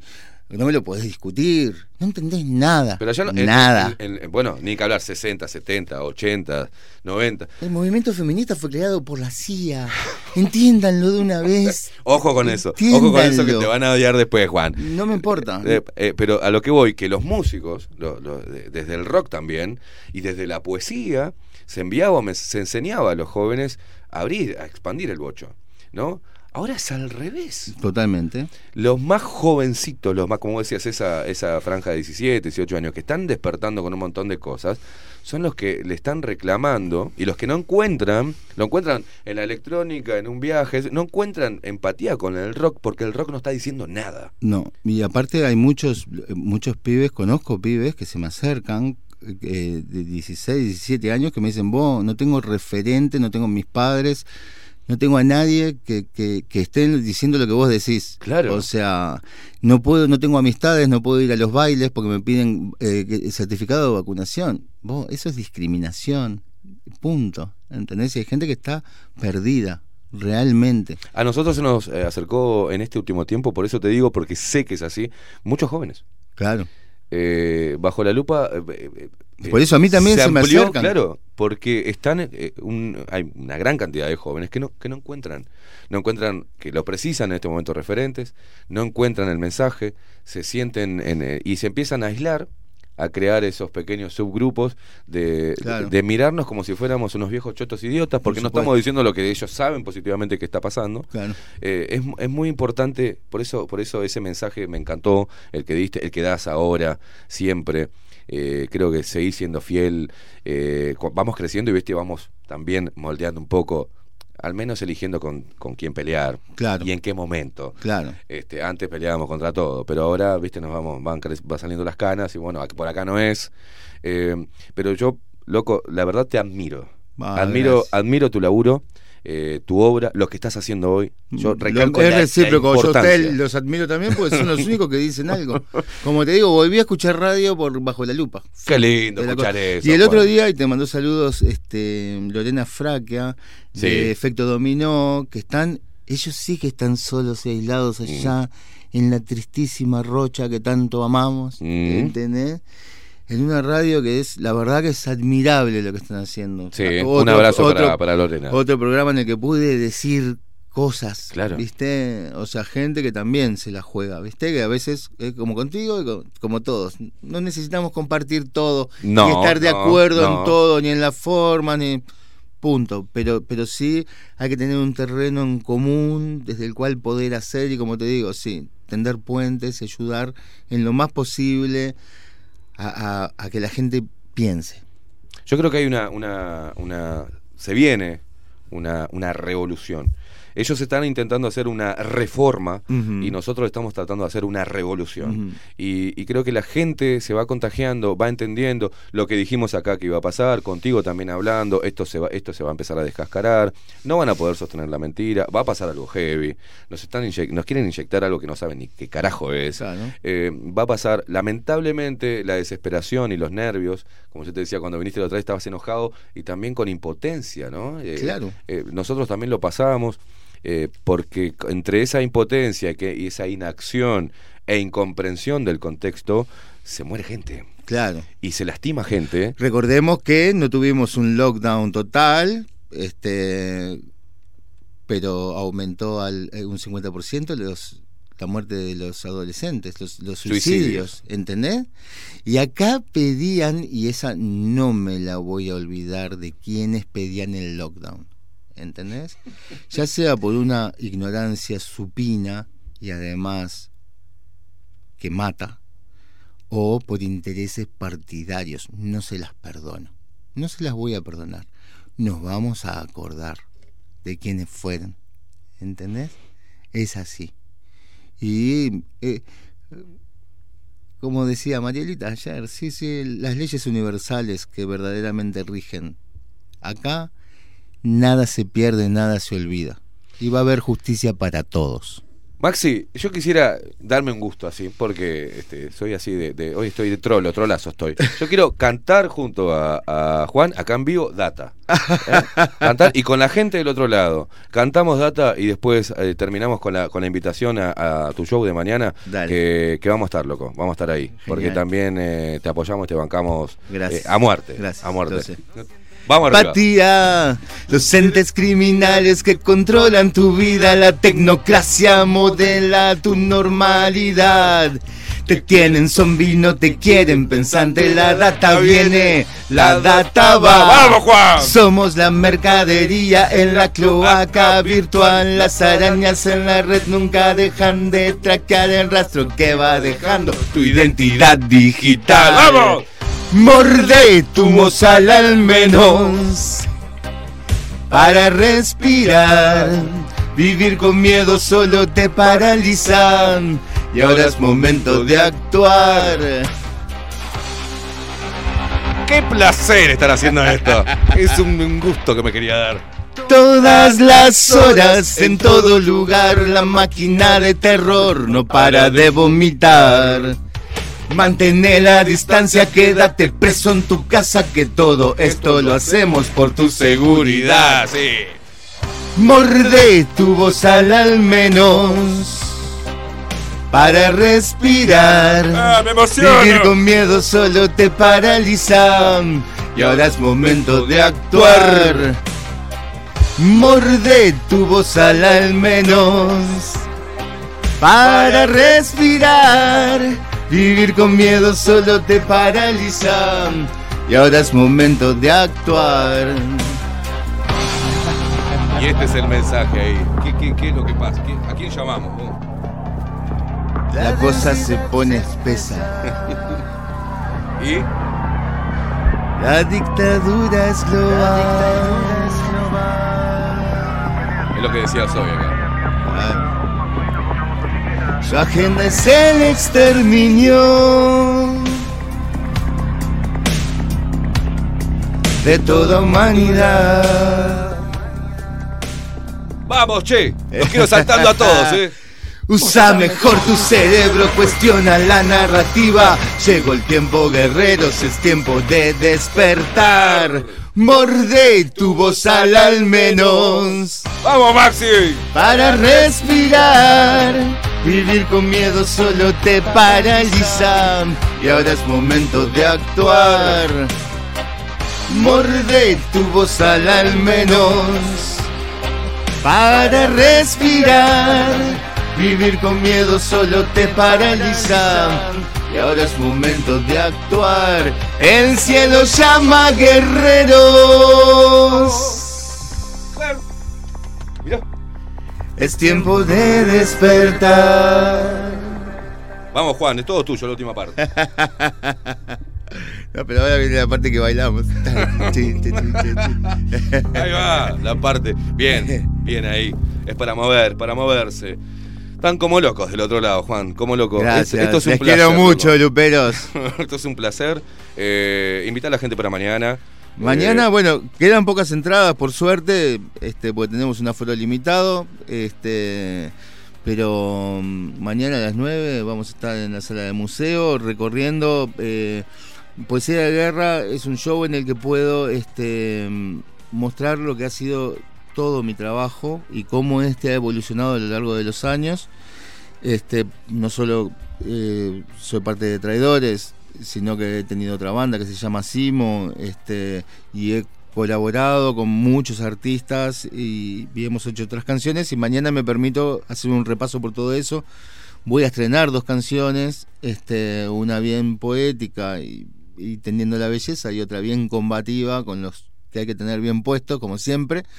Y este mm, y bueno, eh, en versiones que los amigos que, que me acompañan, no están todos los que quisiera invitar, este, Por lo que ya hemos hablado. por un montón de cosas. No, no, no, pero, pero, pero además eh, muchos amigos que también quisieran estar, que no los puedo invitar porque ta, necesitamos un, un- un- ser acotados, es una locura si no invitar 20 músicos como ya Vas he a seguir hecho. haciendo show. eh, de acá a, a- de acá- Veremos. Va, hay que este, meter más show. Puede Vas a que más haga algún otro, sí, antes de, de fin de año. Seguramente. Veremos. Este, pero te decía que, que está. Son versiones, hay- dos, dos partes del show. Una bien, este, bien guitarrera, más acústica, que vamos a hacer con Guzmán Mendaro, que me acompañó durante muchos años. Este, y después ya vamos a tocar más con Luciano, incorporando la banda y, y mostrando, como te decía, lo que ha sido la evolución y, y- y mi trabajo en una cierta selección. No es una selección de hits, no voy a tocar la lluvia de Caso Montevideo, eso es música de los traidores. Ah, Este, ah. Pero toco otro montón que tienen más que ver, como te decía, con lo que, con- con- que, que confluyen hoy, que tienen importancia Vamos a ver, hoy. el Juan Casanova de siempre, pero el Juan de hoy, en este contexto. Y con el aporte de muchos amigos que además este, le dan otra, enriquecen las canciones en, en nuevas versiones, en cosas diferentes. Algunas jugadas, algunas que nos van a gustar, otras que no, como todo. No digas más nada, no digas más nada, no le spoilees Pero- más. Mañana, eh, Museo de, de Carnaval. Carnaval a las 21 horas. 21. Ahí vamos a estar. Eh, entradas por hábitat, quedan algunas. Este, Bien. De hecho, el agradecimiento a todas las personas que compraron una entrada, que no es demasiado barata, este y a, y a todos los que me acompañan en Instagram. Lo- Los bestias de la producción pusieron en Instagram a mi nombre. Tengo miles de personas que lo siguen. Y en realidad el, hij- el hijo de una gran chingada que lo maneja escribía con falta de ortografía. Pone, soy Juan Casanova y soy puto y me molesta menos que me escribas con falta de ortografía, papá. Te quiero matar. Por favor, por favor, alguien que controle. Nos tenemos que ir, nos tenemos que ir. Juan, loco, un placer. Bon, gracias. Vamos- Vamos... a combatir toda agenda antihumana. Así es. Los pibes no se pinchan ni se los amordaza, no al Estado policial ni al apartheid sanitario, y basta de miedo en los medios de propaganda. ¿Qué? Así es, nos vamos, no nos queda más tiempo, Juan. Yo te quiero dar un abrazo. Loco, eh, Maxi, llévanos. eh, eh, nos vemos el viernes, el viernes. Chau, chau. respirar. Vivir con miedo solo te paraliza. Y ahora es momento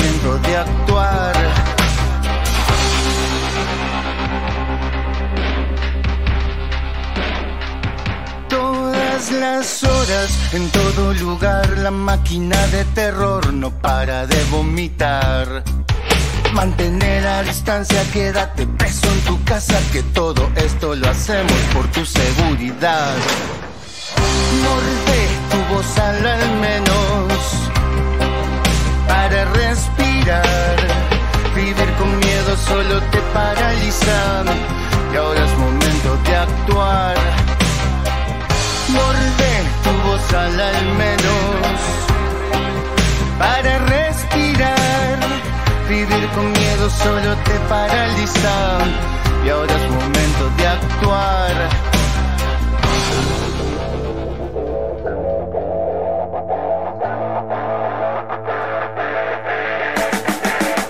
Hasta aquí. Esteban Queimada nos presentó Bajo la Lupa.